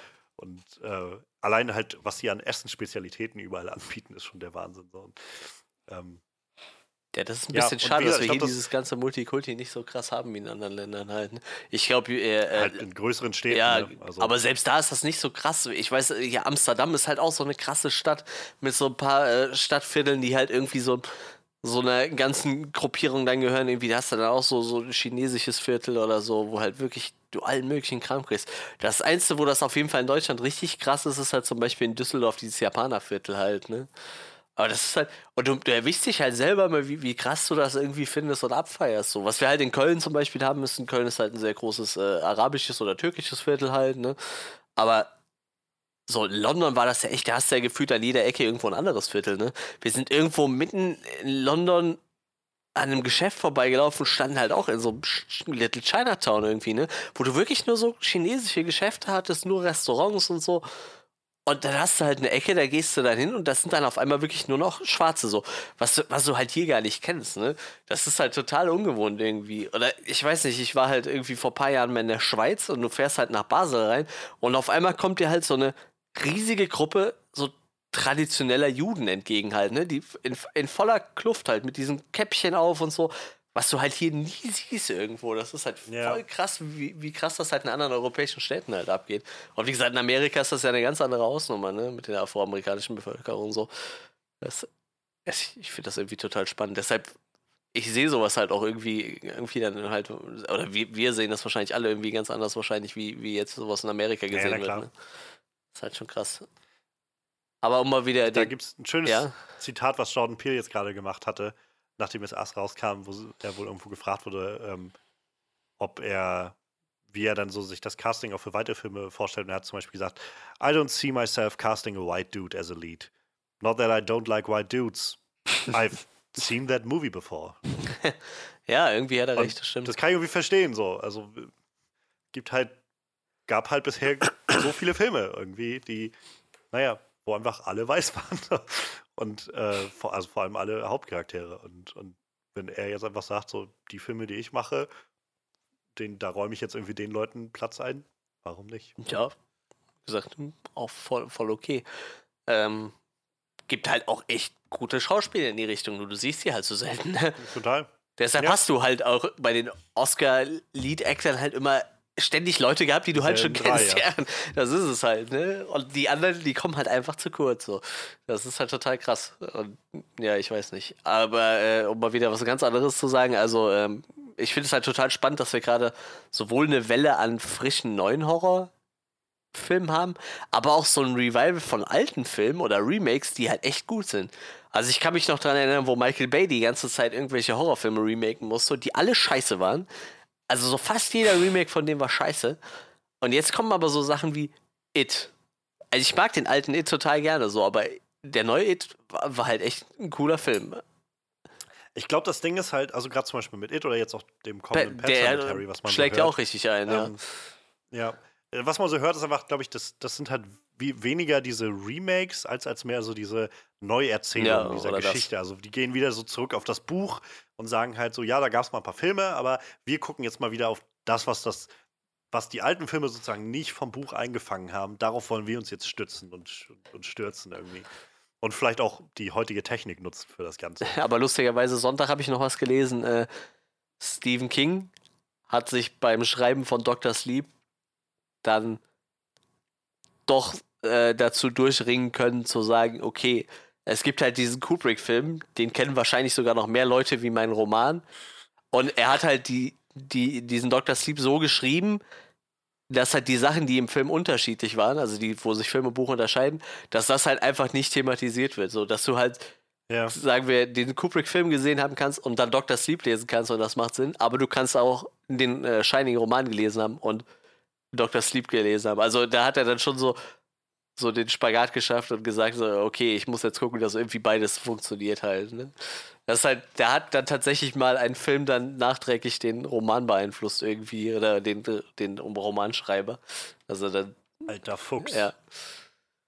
Ja, also er ist da halt ja gut immer. Bücher verkaufen. Er, er, er ist ja da ein bisschen, manchmal ein bisschen schwierig. So, manchmal hat er so Phasen, da feiert er einfach alles ab, so von ihm, auch ob es scheiße ist, so wie. Ich glaube, der hat einfach auch echt einen sehr seltsamen Geschmackssinn für Horrorfilme. Und, und manchmal ist es halt so, dass er irgendwas nicht leiden kann, aber äh, wie gesagt, da hat er sich dann doch durch, so durchringen können. hat er doch gerade irgendwie so ein krasses Revival, der gute Stephen King. irgendwie. Ja, auf jeden Fall. Und ich glaube, das ist auch schon wieder. Irgendwo hatte ich letztens einen Artikel, bloß nur die Überschrift gelesen, so die, diese zig Stephen King-Sachen sind gerade neu in Produktion gegangen. So, Ja. kein Wunder irgendwie nach It und äh, Ding ist. Ich glaube, It wird auch nochmal richtig heftig, also richtig abgedreht. Äh, ich glaube, äh, hier Jessica Chastain hatte letztens irgendwas gesagt, dass sie in irgendeiner Szene quasi einen neuen Rekord aufgestellt haben für das meiste Kunstblut oder so, das benutzt wurde. Ja, ich habe so irgendwie. Vermutungen tatsächlich. Das habe ich auch gelesen. Die, die, äh, aber ich habe das nicht von Jessica Chastain gelesen. Ich habe das in, in äh, Portal das dann auch so aufgegriffen halt. Ne? Ja. Ja, ich habe da so eine Vermutung. Also ich habe das Buch hier gelesen. Da gab es dann so ein paar fiese Szenen. Ähm, ja, das, aber das ist ja auch schon wieder äh, geil für auf den Film äh, zurückzugucken, dass sie dann halt auch wirklich Kunstblut genommen haben, so, ne? Und nicht einfach CGI-Blut. Was halt wahrscheinlich. Obwohl, ja, ich kann nicht immer sagen, dass es günstiger ist. So. Ich glaube, Kunstblut kannst du auch schnell relativ günstig literweise anrühren. Ja, aber wir sollten mal wieder zurück äh, zu Ass kommen. Ähm, haben wir noch was Positives? Ja, mit Sicherheit haben wir noch irgendwas Positives, aber Ich weiß nicht, ich habe das Gefühl, wir haben schon Ja, sehr das viel ist es halt. Also ich will nochmal hervorheben, ich glaube, du hattest die Szene vorhin schon erwähnt, so, ich fand halt gerade diese, diese, diesen finalen Tanz zwischen den beiden, Ja. also zwischen Red und Adelaide, super creepy und effektvoll. Also wie die da durch, durch das, äh, durch die Kellergewölbe da irgendwie durch sind, durch die Gänge und miteinander, äh, ja, also gekämpft haben, aber das irgendwie für Red dann oder eigentlich ja die echte Adelaide dann doch mehr so ein Tanz war, den sie die ganze Zeit gemacht hat und so. Wahnsinn. Also äh, das, das war sehr effektvoll und sehr creepy gemacht. Unter anderem, also wie gesagt, der Film ist irgendwie voll von so creepigen Elementen, aber ja, das wollte ich nur noch mal Jo. erwähnen. ja, waren auch ein paar Szenen, die ich total gut fand. Auch die aus dem Trailer zum Beispiel, die Szene mit dem, äh, mit dem Obdachlosen, sag ich mal, der da am Strand einfach steht und mit den blutigen Fingern so. Was ja, Ja. prinzipiell auch nicht aufgeklärt wurde, aber er sah ja so aus, als wäre er schon so, als wäre das der Start von der Kette irgendwie, ne? Also er hatte ja schon diese Ketten. Ne, Das war ja, das war ja dieser, ähm, dieser Proph Prophetentyp. Ja, der oder? Jeremiah Mhm. 11. Hab, habt ihr nachgeschlagen? Was? Das, das wieso? Bibelzitat? Ich kann es gerade vorlesen, ich hab's hier vor mir. Ja, ich das- habe mich die ganze Zeit gefragt, was, was, was, Ich was hatte es wird mir das sein? damals, ich hatte es mir vorhin Ich hab's hier auch offen, also wenn du willst, dein Englisch ist wahrscheinlich besser. Ah, ich hab's, ich hab's gefunden. Ich habe meine Bibel. äh, deshalb sagte der Herr: Jetzt bringe ich ein Unglück über sie, dem sie nicht entrinnen können. Sie werden zu mir um Hilfe schreien, aber ich werde sie nicht hören. Ja. Jeremiah 11,11. Ich, Ich habe dieses 1111, also mir war schon klar, dass es irgendwie ein Bibelzitat sein wird, aber ich habe dieses 1111 auch irgendwie mit diesen zwei Einsen auf einer Seite, zwei auf der Ja. anderen, so halt als dieses Kopier-Symbol Definitiv. auch Also ich irgendwie das betrachtet. spielt da bestimmt mit einer Rolle. So. Genau wie zum Beispiel fiel mir dann auch im Nachhinein an diese ganze, diese Kette, die, wo sich da an den Händen halten. Ähm, das glaube ich auch schon so ein bisschen foreshadowed wurde. Der erste Shot, den wir nämlich bekommen haben von der Familie war, also eigentlich noch im Auto und bloß durchs Rückfenster der Scheibe mit diesen, mit diesen Aufklebern der Familie, wie die halt alle so Hand in Hand quasi da stehen. So, was halt genauso, also im, ungefähr so aussieht mit diesen Strichmännchen wie diese Strichmännchenkette, die sie dann nachher auch an die Ja. Tafel malt und so. Und deshalb meine ich, eigentlich müsste man den Film nochmal irgendwann gucken, um nochmal so diese ganzen Details zu sammeln. Ich glaube, ähnlich wie Get Out wird der voll sein mit so lauter Hinweisen und, und Kleinigkeiten. wird auf jeden Fall ein Film für diese Sammlung. Da kommt er auf jeden Fall rein. Ja, ähm, da würde ich sagen, dann gucken wir doch mal, ob uns irgendwas nicht gefallen hat. Ich glaube, die Liste wird diesmal ziemlich kurz, habe ich so das Gefühl, aber vielleicht gab es ja doch so das eine oder andere, was uns nicht gefallen hat. Möchte wer anfangen, sonst mache ich das. Mhm. Ja, ich habe das ja eben schon mal erwähnt, also mir gingen die Kinder nachher halt echt ziemlich auf den Sack. Ähm, also wie gesagt, man kann halt natürlich überall viel reininterpretieren, aber dieses, äh, die sind ja echt von, von null auf gleich äh, vollkommen badass geworden. Während äh, das Mädel halt erst noch panisch vor ihrem Klon wegrennt, se- senzt die da die ganzen Leute um mit einem Minigolfschläger oder was. Das fand ich halt, also das ist bei mir echt überhaupt nicht rübergekommen so. Das fand ich halt echt äh, irgendwie ziemlich Banane. Vor allem auch der, der kleine Junge, der hat ja echt nachher gar keine Miene mehr verzogen bei nix, ne? Auch selbst als er seinen, seinen, äh, sein, was war's, sein, sein, sein, sein, sein Klon da abgefackelt hat quasi. Ich meine, das war ja im Endeffekt Ja. sein Bier. Ähm, hat er ja nichts gemacht. Er hat ja noch nicht mal mehr geschrien, als er geklaut wurde da eigentlich, ne? Also er hatte echt gar keine Reaktion mehr zu Ja, gehabt. aber ich, ich glaube, der hat ihm auch den, den Mund zugehalten, aber Ja, das kann natürlich auch sein, aber wie Aber gesagt. ich weiß schon, was also du meinst. Ich weiß halt nicht, woher diese, dieser krasse Wandel so von jetzt auf gleich kam. So, das war mir halt, wie gesagt, man kann da mit Sicherheit irgendwas reininterpretieren, aber ich fand, hat das irgendwie als störend empfunden in dem Film so. Weil irgendwie, die haben ja nicht mehr am Ende irgendwie Reue gezeigt, so, ne? Das war halt irgendwie so, äh, diese Szene dann im Auto, wo sie dann quasi noch drum wettern, wer halt wen äh, umgebracht hat, so. Das erwarte ich halt von so einem, weiß ich nicht, eher von so Teenie-Slasher-Film oder so, ne? Aber nicht von so einem Mhm. Film halt. Deshalb in dem Fall hat es mich halt echt ein bisschen gestört. Aber das ist halt echt auch Meckern auf hohem Niveau so. Aber ich kann das halt gut nachvollziehen. So, es, ist, es ist mir halt beim Schauen auch echt aufgefallen, wie, sag ich mal, gefühlskalt die dann irgendwie am Anfang, also wie schnell sie irgendwie auf einmal sehr routiniert irgendwie da rangegangen sind und so. Ähm, aber ich glaube, gerade dieser Punkt, also gerade dieser Moment, wenn sie da am- nachher im Auto sitzen und irgendwie darüber beratschlagen, wer jetzt am meisten Leute umgebracht hat, ich glaube, das ist noch, war für mich dann mehr nochmal Bestätigung, dass das ganz gewollt so war, dieses, das so darzustellen, dass die halt, naja, dass die eben so. ich so bin halt echt dann gespannt auf die, die ersten. Äh, wie gesagt, ich gehe mal davon aus, in den nächsten paar Wochen werden zwei, drei Podcasts mit denen auf, mit, sowohl mit Jordan Peele als auch mit dem Cast aufploppen und ich Ja. bin halt echt gespannt, was, was die halt noch so dazu erzählen, ne? Oder ob Jordan Peele überhaupt irgendwas erzählt. Vielleicht sagt er sich auch, hm, interpretiert da rein, was ihr wollt, so, ne? Ich meine, das gibt's ja auch oft, dass sie einfach gar nichts dazu sagen, was sie sich wobei gedacht haben und das einfach so Das stehen ist ja lassen. auch total Ja, super. Also, klar. So, wenn halt so ein bisschen das unbeeinflusst Ja. bleibt. Also für mich gab es so zwei Sachen. So, also mal ein, eins auf sehr, sehr konkreter Moment und einmal so ein bisschen größer. Ähm, so im größeren Rahmen war es mir manchmal ein bisschen unfokussiert, so ne, als sie dann sich so aufgeteilt haben, gerade so zur Hälfte des Films irgendwie und alle irgendwo so woanders waren von den, von den Leuten, war mir, also, weiß nicht, hat sich manchmal ein bisschen unfokussiert angefühlt, wenn es dann von dem einen auf dem Boot und dann ging es irgendwie zu der, zu der äh, Tochter, die dann weggerannt ist und dann haben wir da irgendwie ihre Szene bekommen, dann ging es zurück zu der Mutter und dann haben wir irgendwie die ganze Zeit die Tochter überhaupt nicht mehr gesehen oder so und das, das war mir dann so ein bisschen zu zu rund, also zu, zu glatt irgendwie in dem Moment. Wie sie dann auch gerade dann, ist, sie schaffen es dann irgendwie, also der, sie schafft dann ihr Jason, den Sohn irgendwie, ähm, anzuweisen, dass er sich dann da oben befreit und so. Und dann hauen sie beide ab aus dem Haus und genau in dem Moment kommt dann die Tochter zurückgerannt oder sowas. Ähm, so, das, das waren so alles Sachen, wo ich, irgendwie fühlt sich das gerade so ein bisschen unfokussiert an, so von den ganzen Charakteren. Ähm, und ich glaube, so die Szene, wo ich noch am größten Probleme mit habe, ist halt die Auflösung des Plans. Die fand ich ein bisschen sehr plump. Also, dass äh, halt Adelaide dann irgendwie da unten im Keller ankommt und steht dann dahinter Red und sie fängt einfach an, so zu erzählen, alles Mögliche. So, das hätte ich mir irgendwie gewünscht, dass das ein bisschen runder eingearbeitet wird. Ein bisschen mehr Ja, vielleicht mit, mit Nachfragen oder sowas, dass klar ist, dass Adelaide gerade was wissen will. Weil es war ja auch nicht mal, dass sie irgendwie die Geschichte nachgefragt oder so, was ist hier passiert oder wie kommt ihr her oder so. Sie wollte einfach nur ihren Sohn zurückhaben. Und ähm, ja, das ist halt, keine Ahnung, das ist so, wo ich mir gedacht, also das hätte ich mir vielleicht irgendwie vom Setup anders gewünscht, dass sie halt vielleicht auch einen größeren Trumpf noch in der Hand gehabt hätte oder sowas, sodass ähm, nicht einfach auf einmal so, so eineinhalb Minuten, zwei Minuten so ein bisschen Leerlauf ist, damit sie dann dasteht und einfach erzählt und mit dem, mit dem, äh, mit der Menschenkette das erzählt und was weiß ich so. Das, ja, fand ich ein bisschen sehr plump. Was mich, also, weiß nicht, mega schlimm ist, aber es hat mich halt schon so ein bisschen ähm, so irritiert, sag ich mal, in dem Sinne, weil ich halt, gerade in Get Out, finde ich, gibt es halt sowas gar nicht. Der ist halt so durchdacht in allen diesen Momenten und selbst die Exposition, die es halt gibt, ist halt so gut eingebunden und, und so gut umbaut und eingeflochten in die, in die Geschichte, dass ich halt das deutlich besser abkaufen kann. Also wenn halt, ähm, wenn halt der, äh, wie heißt er denn jetzt? Ich komme gerade nicht auf seinen Namen, der Hauptcharakter aus Get Out. Ähm, Chris, Ah, hieß er Chris. ja.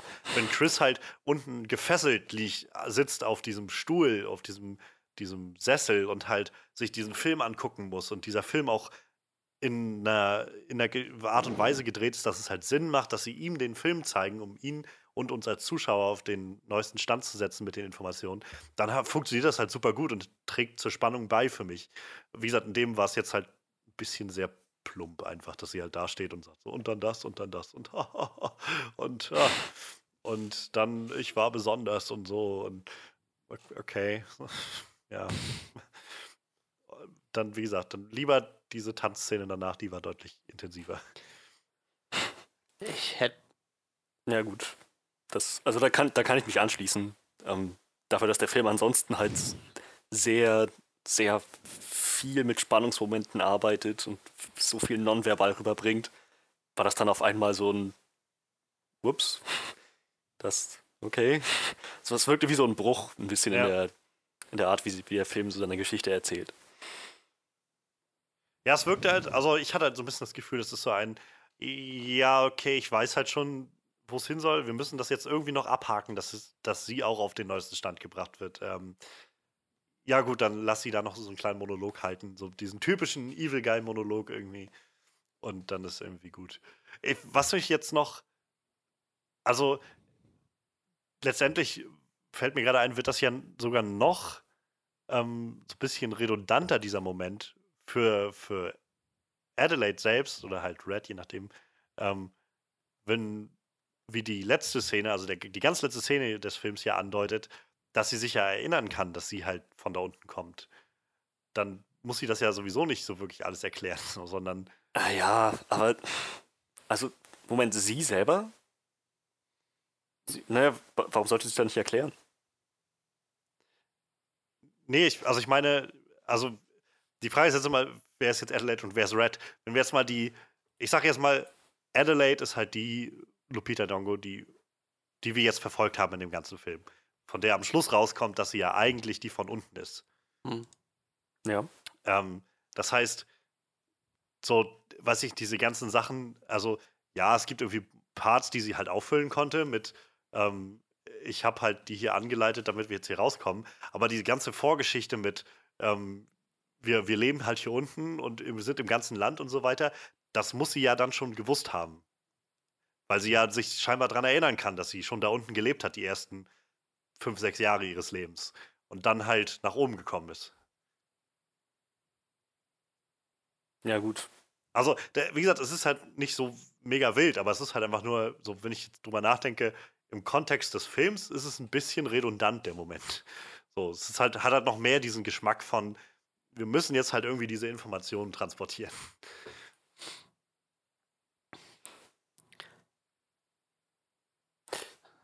Ja, ja, okay. Also, wie gesagt, es, für mich hätte der Film auch ohne diesen Twist gut funktioniert. Ähm, aber war jetzt, war jetzt, äh, war jetzt auch so okay. Definitiv so. Wie gesagt, es war einfach nur so ein Moment, der mich echt so ein bisschen von Kopf ge- gestoßen hat, ein Stück weit einfach.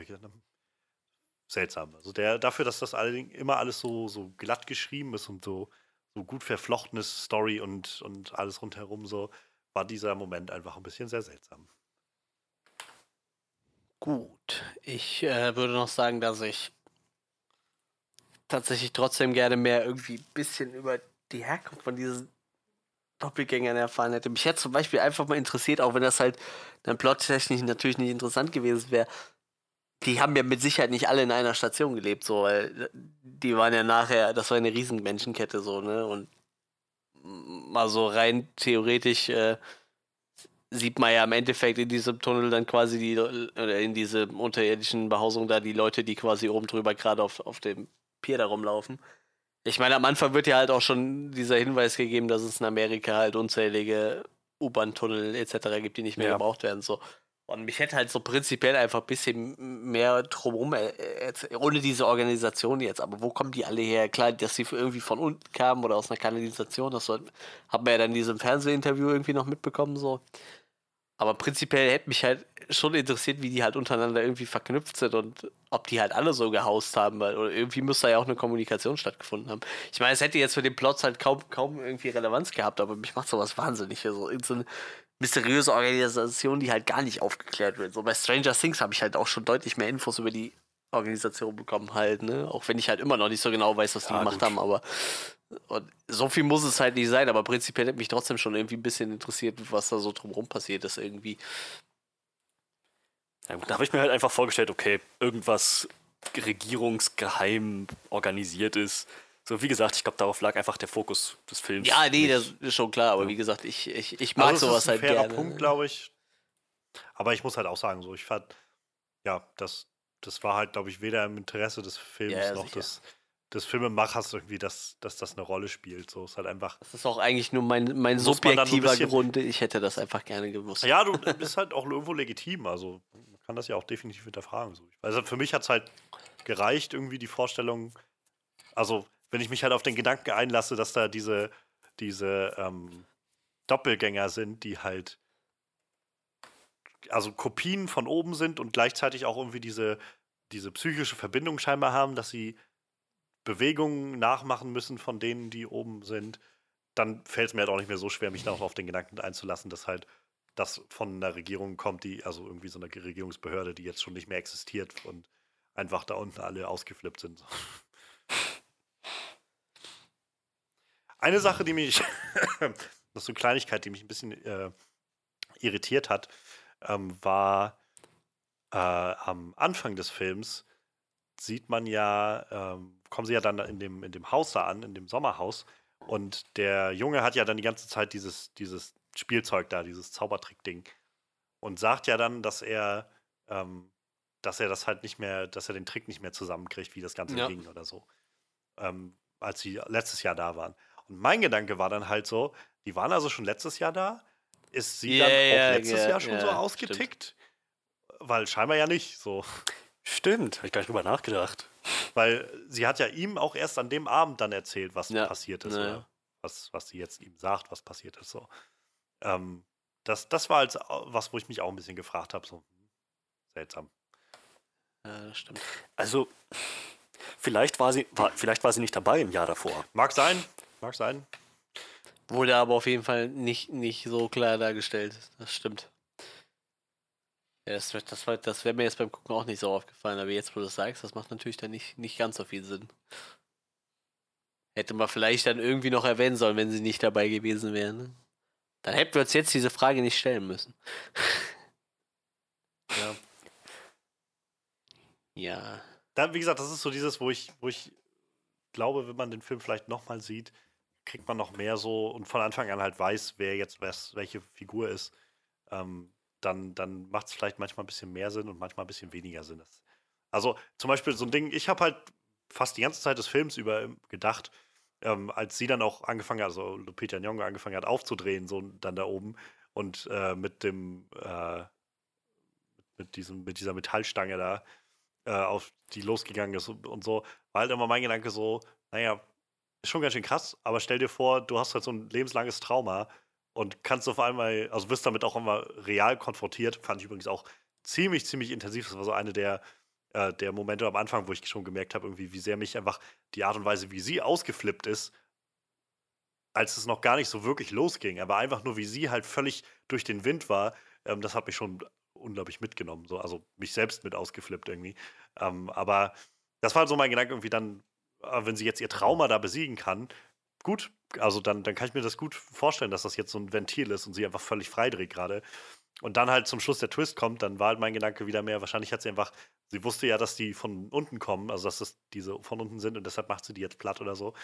Ähm, vielleicht ist jetzt so ein Gedanke, der mir gerade gekommen ist, vielleicht wäre noch erst am Schluss, wenn sie Red gegenübersteht und sie mit ihr nochmal irgendwie, sie ihr da ihre Backstory erzählt, werden dann erst ihre Erinnerungen wieder aufgefrischt, dass sie von da unten kommt oder so. Ich habe keine Ahnung. Das ist, wie gesagt, vielleicht muss man den Film einfach nochmal gucken. Ja, wie gesagt, ich denke mal, das wird wahrscheinlich auch noch passieren. Ne? Ich denke mal, das ist so ein Film, den wird man sich dann vielleicht auf Blu-ray und spätestens dann au- auf VOD nochmal reinziehen. So. Ich kann, ich glaube, VHS. VHS, ja, wegen mir auch das. Gott. ich habe meinen Videorekorder tatsächlich verschenkt, meinen letzten. Ähm, ja, hat noch einer was? Oder sind wir so langsam durch? Also, ich, ich hätte es tatsächlich, das klingt jetzt vielleicht ein bisschen komisch, aber ich hätte es tatsächlich schön gefunden. Schön, was heißt schön? Äh, es hätte dem Film, glaube ich, gut getan, wenn ein bisschen mehr rübergekommen wäre, dass auch echt was auf dem Spiel steht. Ja, also, ich hatte das Gefühl, der Einzige, der wirklich mal in Lebensgefahr war, war der, der, ähm, war Baku, wie hieß er noch gleich? Äh, Gabe. Abraham? Abe, Also ja. Abram war der Böse, glaube Ja, ich. und Gabe stimmt. war halt der. Gabe, Gabe, genau. So, dass ich dachte, der wird jetzt am Anfang geäxt von, von, seinem, von seinem Ebenbild. So, das hätte halt auch irgendwie einen Effekt gehabt, um zu zeigen, so, es, geht, es geht hier um Ja. was. Die sind wirklich in Gefahr. Letzten Endes sind die alle heil da rausgekommen, konnten noch irgendwelche Witze cracken. Und dann hab ich gesagt, okay, ja, lustig und so. Und das war ja auch spannend, aber wenigstens ein bisschen irgendwie zeigen, dass sie, dass diese Charaktere in Gefahr sind und nicht nur einfach ein Problem nach dem anderen weg MacGyvern. so. Das hätte ich, hätte ich ganz gut gefunden. Ja, ja kann, ich, kann ich nachvollziehen. Ich glaube, sie haben es halt für mich, glaube ich, gut genug gezeigt, dass die halt einfach alle fertig, also so je weiter der Film voranging, einfach alle irgendwie total kaputt waren. Ich meine, er ist ja auch irgendwie nur noch gehumpelt, irgendwie die letzte, letzte Hälfte und äh, die Tochter war ja dann nachher auch irgendwie angeschlagen und sie hatte dann auch äh, sich nur noch da rumgerobbt und so. Ich glaube, das hat halt, also mir kam der Gedanke, glaube ich, nicht so dadurch, dass es irgendwie so, dass die schon alle sehr in Mitleidenschaft gezogen wurden. Aber ja, ich kann es verstehen.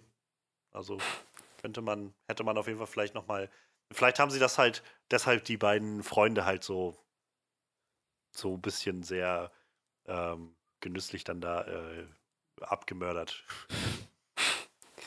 Ja, ja gut, das. Also das, das hatte auch ein, das hatte schon dann auch einen Effekt. Also hätte ich mir vielleicht so ein bisschen weiter gegen Anfang gewünscht, ähm, als es noch, also als, als der Film noch so in die Gänge kam, Ja. damit man halt von vornherein weiß, so alles klar, das ist eine Gefahr. Naja, naja. Aber das, also jetzt mal nicht auf der negativen Seite einfach nur so gesagt. Also der Film hat sich auch echt lange Zeit ge gelassen, bis der so richtig krass gekippt ist dann, ne? Ja.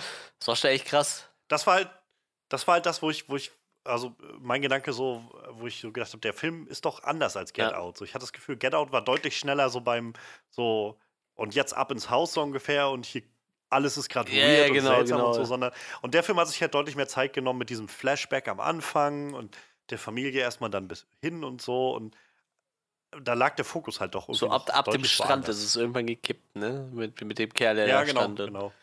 Da, da ist es dann langsam gekippt und dann auf einmal ist es richtig gekippt.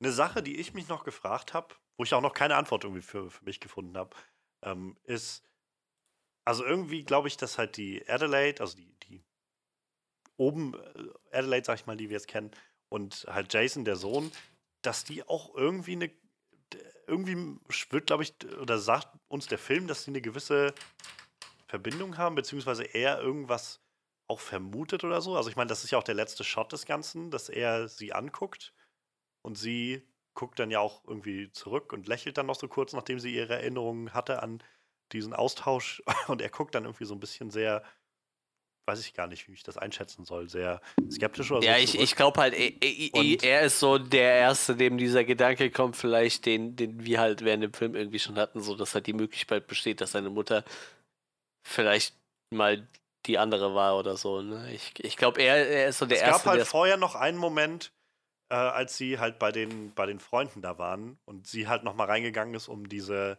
den Autoschlüssel zu holen. Da ist ja dann die andere noch mal kurz wach geworden und das war halt auch so ein Moment, wo ich gedacht habe, so das, also visuell schon mal sehr, irgendwie sehr, sehr, sehr aussagekräftig, wie sie halt da stand. Sie hatte die die ja dann quasi auch mit dieser Schere, die sie dann da gegriffen hat, abgestochen. Und dann stand sie halt über der mit ihrem eigentlich ja weißen äh, Hoodie, der aber auch schon völlig rot war durch das Mhm. ganze Blut. Also auch so diese, diese Wandlung irgendwie zum Rot hin, zu, zu dem der Uniform wahrscheinlich, die die da anderen anhaben und dieser Schere in der Hand. Und dann kam hier Sonja rein und hat sie irgendwie sehr, auch da schon sehr skeptisch irgendwie angeguckt gehabt. Und also ich kann das noch nicht so ganz einordnen, aber es mag gut sein, dass das vielleicht so seine Gedanken sind, die ihm da in die Richtung Mhm. kommen. Aber da, wie gesagt, das sind irgendwie so alles Sachen, wo ich gerade das Gefühl habe, ich müsste eigentlich den Film nochmal sehen. Was ihm ja dann auch prinzipiell egal sein kann, ne? weil seine Mutter ist ja nur weiterhin seine Mutter. Ob die jetzt früher da unten gelebt hat oder nicht, ist ja egal. Ne? Wir hatten ja schon festgestellt, sie ist ja quasi dann zu einer normalen, mehr oder weniger normalen Frau herangereift halt. Ne? Tja, Ähm, ob das jetzt dem reicht? das ja, gut, nicht. klar, aber ich meine, die Chance, dass sie vollkommen abdreht, ist wahrscheinlich eher gering. Ne? Ähm, ja, habt ihr noch was? Ich glaube, dann wäre ich damit auch durch. Ich denke auch. Dann können wir ja langsam zu unserem Endresümee springen. Hat jemand das Bedürfnis anzufangen? Meinetwegen. Okay, dann Johannes.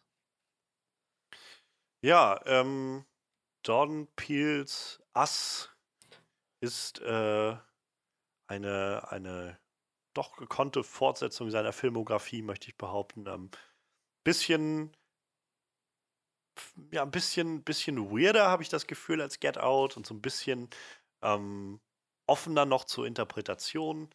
Ähm, ich kann auch tatsächlich gut verstehen, dass einige Leute vielleicht keinen Zugang zu dem Film finden, so wirklich. Ähm, aber auch das muss ja jetzt nicht zwingend was Schlimmes sein, wenn ein Film ähm, so ein bisschen, bisschen mehr sich Sachen traut, die vielleicht auch Leute vor den Kopf stoßen können. Ähm, ich auf jeden Fall freue mich, dass, dass wir halt so einen Filmemacher haben, gerade der, der Dinge neu angeht, der irgendwie ganz offensichtlich brennt für das, was er tut und vor allem viel, viel Gedanken reinsteckt in diese Filme, die er da macht. Ähm, ja, ich äh, freue mich auf jeden Fall auch schon auf das nächste Werk, was er dann irgendwann machen wird. Holt aus den Schauspielern echt das Maximum raus. Also äh, Lupita Nyong'o ist auf jeden Fall in meiner Liste der Schauspielerinnen, von denen ich immer so, oder Schauspieler, Schauspielerinnen, denen ich immer so denke, solltest du mal auf dem Schirm behalten, was die so als nächstes machen. Weit, weit gestiegen durch den Film. Ähm, ziemlich grandios. Und ja, allein, dass der Film halt mich immer noch anregt zum Nachdenken, sagt, glaube ich, auch einiges aus. Ähm, ja, ich mag den, mag den Film. So, wie gesagt, er hat so sein, seine paar kleinen, plumpen Schwächen irgendwie. Aber im Großen und Ganzen ist es halt wirklich gut gemachter Film, dem ich auch gönne, dass er gerade finanziell sehr erfolgreich ist. Ähm, ich bin bei 8 von 10 und ja, sehr gespannt, was er als nächstes macht. Würde ich mich mal dann anschließen, Mhm. direkt. Ähm, ich kann nur noch mal wiederholen, was ich am Anfang gesagt habe. Ich fand, Ass war ein sehr spannender Film. Ich, also ich habe halt mit meiner Tüte Popcorn da gesessen auf meinem Sitz und ohne Scheiß, so die ersten 15, 20 Minuten war so ganz, war alles so chilly nilly, konnte ich, konnte ich mal ein bisschen mal bisschen was snacken, gucken, unterhaltsam, ja, mal gucken, wo das hingeht. Und dann, dann innerhalb von irgendwie fünf Minuten begann so eine Sequenz, die sich echt lange zog, wo ich auch richtig verkrampft in meinem Sitz saß. Ich konnte mich nicht entspannen. Es war einfach alles so, so tight. Und naja, also ich, ich war echt, also ich war total gefesselt. Und ähm, also der Film schafft das halt, diese Atmosphäre zu erzeugen, dann auch ohne Jumpscares irgendwie diese Spannung aufrecht zu erhalten. So, das Pacing funktioniert. Äh, letzten Endes, äh, ja, hat das auch einen, einen schönen Klimax, immer mal wieder so kurze Momente, wo man auch mal ein bisschen durchatmen kann, aber auch nicht zu lang. Also, wie gesagt, das Pacing ist super. Was mich dann ein bisschen höchstens gestört hat, ist ähm, zum einen, also ja, so ein paar kleine Logiklöcher, die wir jetzt erwähnt haben, aber die gar nicht so sehr. F- Viel mehr, dass diese Familie, ähm, also selbst im Angesicht ihrer Todesfeind-Ebenbilder noch immer irgendwie einen Weg sich rausfuchst und doch noch mit dem Leben davonkommt und auch irgendwie, wie auch schon, wie du schon festgestellt hast, Manuel, nicht mal unbedingt ähm, emotional so doll davon mitgenommen wird. Und also ich hätte mir schon gewünscht, dass irgendwie zu spüren ist, erstens, es geht um was, es sind Leben in Gefahr. Und zweitens, das nimmt die auch emotional und psychisch irgendwo sehr mit. Bei Lupita Nyong'os Charakter, wie hieß sie? Adelaide, ne? Hm. Oder Red, ja, genau. Genau. Ähm, bei der war das halt sehr zu spüren, also sowohl bei ihr als auch bei ihrem Gegenpart. Aber bei den anderen kam das irgendwie nicht so, so hundertprozentig rüber. Aber trotzdem, sehr spannender, fesselnder Film. Ich bin auch bei 8 von 10. Ja, dann äh, mache ich den Abschluss. Ähm, ich bin halt echt immer dankbar dafür, wenn im Horrorgenre noch mal was Neues passiert. Ich gehe halt echt äh, gefühlt seit, seit Jahren zu, zu meinem Lieblingshorrorfilmhändler und, und sag, und was gibt's Neues? Und dann sagt er halt so, ja, das Übliche, da hast du halt einen neuen Slasher, da hast du halt so einen neuen typischen Jumpscare-Horror, da hast du einen Dämonenfilm, da hast du einen Geisterfilm. Aber so alles ist halt auch jemand, der halt echt viel Ahnung hat und äh, echt, der sagt das immer schon so nach dem Motto, äh, hast du eh schon gesehen. Ist halt nichts Spannendes dabei und ich bin halt echt froh, dass in den letzten Jahren so, so Leute wie Jordan Peele auf, den, auf die, äh, also so hervorgetreten sind, die dann irgendwie dieses, diesem Genre nochmal so frischen Wind verpassen können und das hat er halt mit Ass auch schon wieder geschafft. Ich, Get, Get Out war halt irgendwie schon, schon anders und hat halt was Neues probiert und Ass, Ass hat, er hat halt äh, viele Sachen, die wir halt aus anderen Filmen irgendwie schon kennen, aber verpackt das halt in äh, irgendwas Neuem, was halt komplett anders ist irgendwie als das, was man bisher gesehen hat halt, ne? Wie gesagt, also dieses Doppelgänger-Ding und so, das ist ja alles nichts Neues, aber in dem Fall halt irgendwie komplett anders verpackt und, und er hat halt echt wieder eine, eine, eine, eine super wirre, äh, coole Story geschrieben, halt, äh, und wie gesagt, hat, hat er auch wieder so das Nonplusultra an Schauspielern gecastet und, und weiß halt auch echt, wie er die Leute einzusetzen hat. Und wegen mir kann er das gerne immer so, so weitermachen halt. We- Wenn er mit seiner Drohung hält das halt auf 40, so, ich glaube, er hat gesagt, um die 40 Skripte geschrieben hat oder 40 Ideen, dann, wegen mir kann er die alle rausballern. So. Wenn die alle so, so ein ähnliches Level halten, gerne. Äh, klar, äh, auch der Film hat irgendwo so ein paar kleine Probleme, die mich gestört haben, so wie dass die Kinder halt irgendwie irgendwie ich den ihre, ihre Wandlung dann nicht ganz nachvollziehen kann oder halt irgendwie halt so, es sind halt eher Kleinigkeiten in dem Fall, aber ich habe halt echt einen frischen neuen Horrorfilm gesehen und, und bin halt echt dankbar dafür so. Wie gesagt, weil, weil das ist halt im, in den letzten Jahren halt nicht selbstverständlich und ja, ich, ich lande dann sogar bei 8,5 von 10. Mensch, Mensch. Ja. Ähm, was, ich, was ich noch erzählen wollte, ich habe den, also einen der seltsamsten ähm, äh, Sitznachbarn gehabt während des Kinofilms, die ich glaube ich je hatte in dem Kino. Denn der, Freddy. also der war mit seinem Kumpel irgendwie da.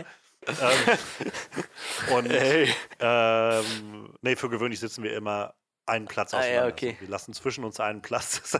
Nein. Ähm, Wir, wir haben aus der Vergangenheit dazu gelernt, ja. Und ähm, der war scheinbar irgendwie mit einem Kumpel von sich da. Und die hatten halt schon so während die Trailer liefen, sich unterhalten und da habe ich mich schon gewundert, weil da lief dann ein Pet Cemetery, äh, Cemetery Trailer und er meinte dann, hatte dann so reagiert, irgendwie so, als er gecheckt hat, was das für ein Trailer ist, meinte so, oh, noch so ein Horrorfilm irgendwie. Da dachte ich so, okay, wie interessante Reaktion, wenn man in so einem Film jetzt sitzt. Und dann ohne Witz, ich weiß nicht, ob der eine Wette verloren hat, dass der sich den Film angeguckt hat oder so, der muss sich zu wenigstens zwei Dritteln des Films, wenn nicht drei Viertel des Films, die Ohren zugehalten So haben was hatte ich auch mal. während der Film jetzt lief. Und hat die ganze Zeit halt immer so, so hin und her gewackelt.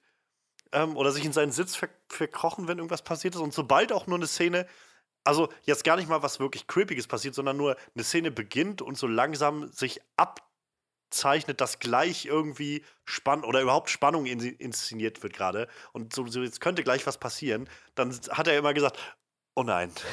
So, oh, oh nein. Genau so was hatte ich auch Oh, mal. n- oh nein. So, das, das war echt weird. So. Es, war halt, es war halt auch echt hörbar. So. Es war jetzt nicht so störend, dass ich jetzt äh, mich, dass es mich aus dem Film richtig rausgeholt hätte. Aber ich habe halt schon so währenddessen manchmal gedacht, Alter, willst du nicht einfach rausgehen? Ganz offensichtlich scheinst du dich jetzt nicht wohl zu fühlen, oder? Genau sowas, sowas hatte ich So bei weird. Conjuring. Da war ich mit meiner besten Freundin Conjuring gucken. Wir hatten halt jemanden neben uns sitzen. Ich sag mal schon fast so ein, ein Klischee-Homosexueller, so. Weißt du, so, so, so total schon wirklich feminin wirkend so und. Und er sagt immer so, oh Gott, Gott, oh Gott, oh Gott, warum tue ich mir das immer wieder an? Und dann holt er so sein Jäckchen raus und hielt sich das die ganze Zeit vors Gesicht und so. Und das ging halt auch den ganzen Film so.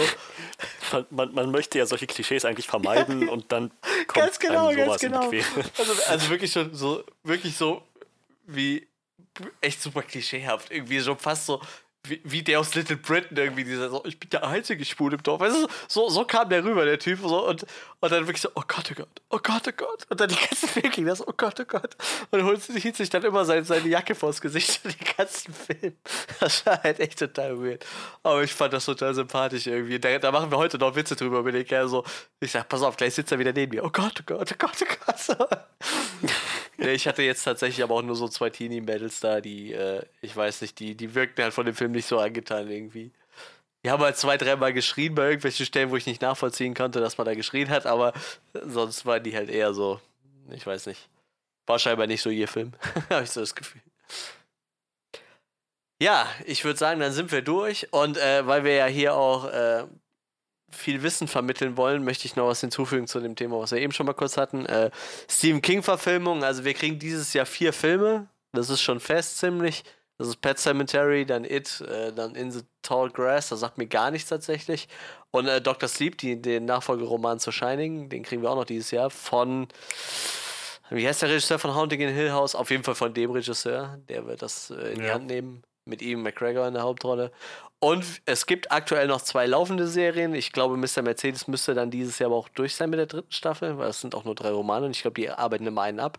Castle Rock äh, bekommt seine zweite Staffel dieses Jahr. Dann kriegen wir noch scheinbar Creepshow als, als neue Serie und es sind noch vier Stephen King Serien in Produktion. The Stand, The Outsiders, äh, Dark Tower und Joyland. Und Joyland habe ich das Hörbuch gehört und Joyland ist ziemlich cool, da freue ich mich schon drauf. Ja, Dark Tower. Serie, Ach Serie, so, nicht, Serie. äh, Ich glaube, Amazon hat die ja, sogar sagen. Ja. in die Hand hm. genommen. Kann das sein? Ich habe irgendwie im Kopf, Amazon hat seine Finger damit im Spiel. Ich meine, es ist gut möglich. Also ich weiß halt nur, dass die Serie damals halt mit dem Film auch irgendwie. Genau, und ich glaub, das ist aber auch mittlerweile aber. Aber sie haben jetzt, naja, sie haben halt mittlerweile jedenfalls schon mal den, also da sollte ja, also der, der, der Ganzlinger äh, ist jetzt auf jeden Fall recastet worden. Also das heißt, Idris Elba wird dann nicht mehr dabei sein. Sam Strike. Ich glaube, das ist der, der den ganzen Dinger spielt. Ja, äh, Februar 2018 hat Amazon sich die Rechte für die TV-Serie gekauft. Also, das wird halt äh, Amazon übernehmen. Wie gesagt, also äh, ich glaube, horrormäßig kriegen wir dieses Jahr auf jeden Fall noch einiges geboten. Ich werde auch wahrscheinlich dann äh, nächste Woche mal mit. Nee, nächste Woche bin ich im Urlaub. Nach danach die Woche mit, äh, mit Castle Rock anfangen, glaube ich. Da wurde mir viel Gutes jetzt von erzählt. Soll Ja. sehr gut sein, ja. ja. Und ansonsten zu John P. lässt sich vielleicht noch sagen, wie gesagt, jetzt äh, seine, seine ähm, Twilight Zone startet jetzt bald und er arbeitet, meine ich, auch an dem äh, Candyman Remake. Ja, das ist auch cool. Das ist auch wieder interessant zu sehen, wie er dann ein Remake macht, ne? Von was, was es halt schon gibt. Wenn er da auch wieder. Also ich glaube, er ist, ich glaube, er ist wieder als Produzent dabei, vor allem. ähm, sich jetzt einen Re äh, Regisseur gesucht, aber ich denke, er wird da trotzdem viel. Ja, er hat ja jetzt auch eine, eine Also gute Vita, er kann ja was vorlegen. Ne? Er ja, er, jetzt wird er Ja. nicht mehr als Schwätzer abgestellt. Jetzt hat er zwei Filme und jetzt kann er dann sagen, okay, das funktioniert, was ich mache. Ich, wenn ich mich nicht täusche, haben sie letztens, glaube ich, das Casting bekannt gegeben, dass der, äh, der Black Manta in Aquaman Ah, okay. gespielt hat, wird wohl den, den kennen. Ich mochte er Black spielt. Manta nicht, aber ich glaube, der, äh, ich glaub, der Schauspieler ist ganz cool so. Wie gesagt, mal, mal gucken, wie was er so abliefert. Ähm, ja. Ja, wie, äh, wie schon erwähnt, ich bin nächste Woche dann tatsächlich nicht da. Ich bin äh, eine Woche im, beim, am Strandurlaub tatsächlich. Mag keinen Actionurlaub. Keine Horrorfilmmuseen für mich. Keine, keine Serienmördermuseen oder so. Es wird ein ganz entsp Sagst Ja, ich, ich lese einfach Horror. am Strand so eine Nee, kleine ich lese einfach Horrorfilme. Am Strand, äh, Horrorbücher am Strand, ist auch kein Problem. Ich lese lese Horrorfilme. So zur Entspannung paar, paar Horror. Ja, genau. Ja, ich kann ja einfach Stephen King lesen. Ich glaube, mittlerweile ist so ziemlich alles von dem verfilmt worden. So. Äh, irgendwann gab es das bestimmt mal. Ähm, ja, das heißt, ihr müsst euch damit äh, irgendeinem neuen äh, Erguss auseinandersetzen. Filmischen Erguss. Ich weiß gerade nicht, was rauskommt, aber Mal schauen. Ir irgendwas kommt bestimmt. Zur Not könnt ihr euch halt Iron Sky angucken. Nein, äh, das könnt ihr natürlich selber entscheiden. Ja, äh, wir sind für heute durch mit der Folge. Ähm, ja, ihr findet uns weiterhin auf allen bekannten Plattformen. Äh, Johannes auf Twitter, mich auf Instagram. Äh, Freddy hat immer noch niemand gefunden. Der tummelt sich auf Steam rum. äh, Sehe ich, auch so ich sag halt kommen. irgendwann so, sucht euch den Typ, der am meisten Ark gespielt hat auf Steam. Das bist dann bestimmt irgendwann du. der hat, Irgendwann, ja. wer weiß, wer weiß. Vielleicht wird ja irgendwann mal geswitcht auf, äh, wie heißt das neue Spiel von den Machern? Atlas? War das Atlas? At- At- Ja, Atlas, äh, nee, nee, wahrscheinlich. Ja, aber das muss jetzt so wie. Ark erstmal noch zwei Jahre, äh, muss das noch ge gefixt werden, glaube ich. Ja, irgendwie Ja, schon. schon schade, ne? Ähm, ja, wir haben noch eine Homepage onscreenreview.de und äh, wie gesagt, ihr dürft gerne mal irgendwo mit uns in Kontakt treten, wenn ihr da Bock drauf habt. Also wir sind äh, durchaus gewillt, mit euch zu kommunizieren, wenn ihr uns irgendwie Kommentare hinterlasst oder, oder irgendwie mit uns oder Johannes auf Twitter an, anpingt. Äh, ihr, ihr werdet auf jeden Fall mit Sicherheit eine Antwort bekommen. Wir kämpfen uns durch die Tausenden von täglichen Nachrichten und äh, antworten euch allen. Das ist kein Ding. nee, wie gesagt, äh, ist immer schön, irgendwie Feedback von euch zu bekommen oder so. Dürft ihr gerne machen. Dürft auch gerne mal bei iTunes für uns voten. Äh, ich verabschiede mich dann für äh, die nächste Woche ich, und äh, wir hören uns dann in zwei Wochen wieder. Und aber wie gewohnt, nächste Woche gibt es dann eine Folge mit Freddy und Johannes. Damit sind wir für diese Woche fertig. Danke, dass ihr uns zugehört habt und auf.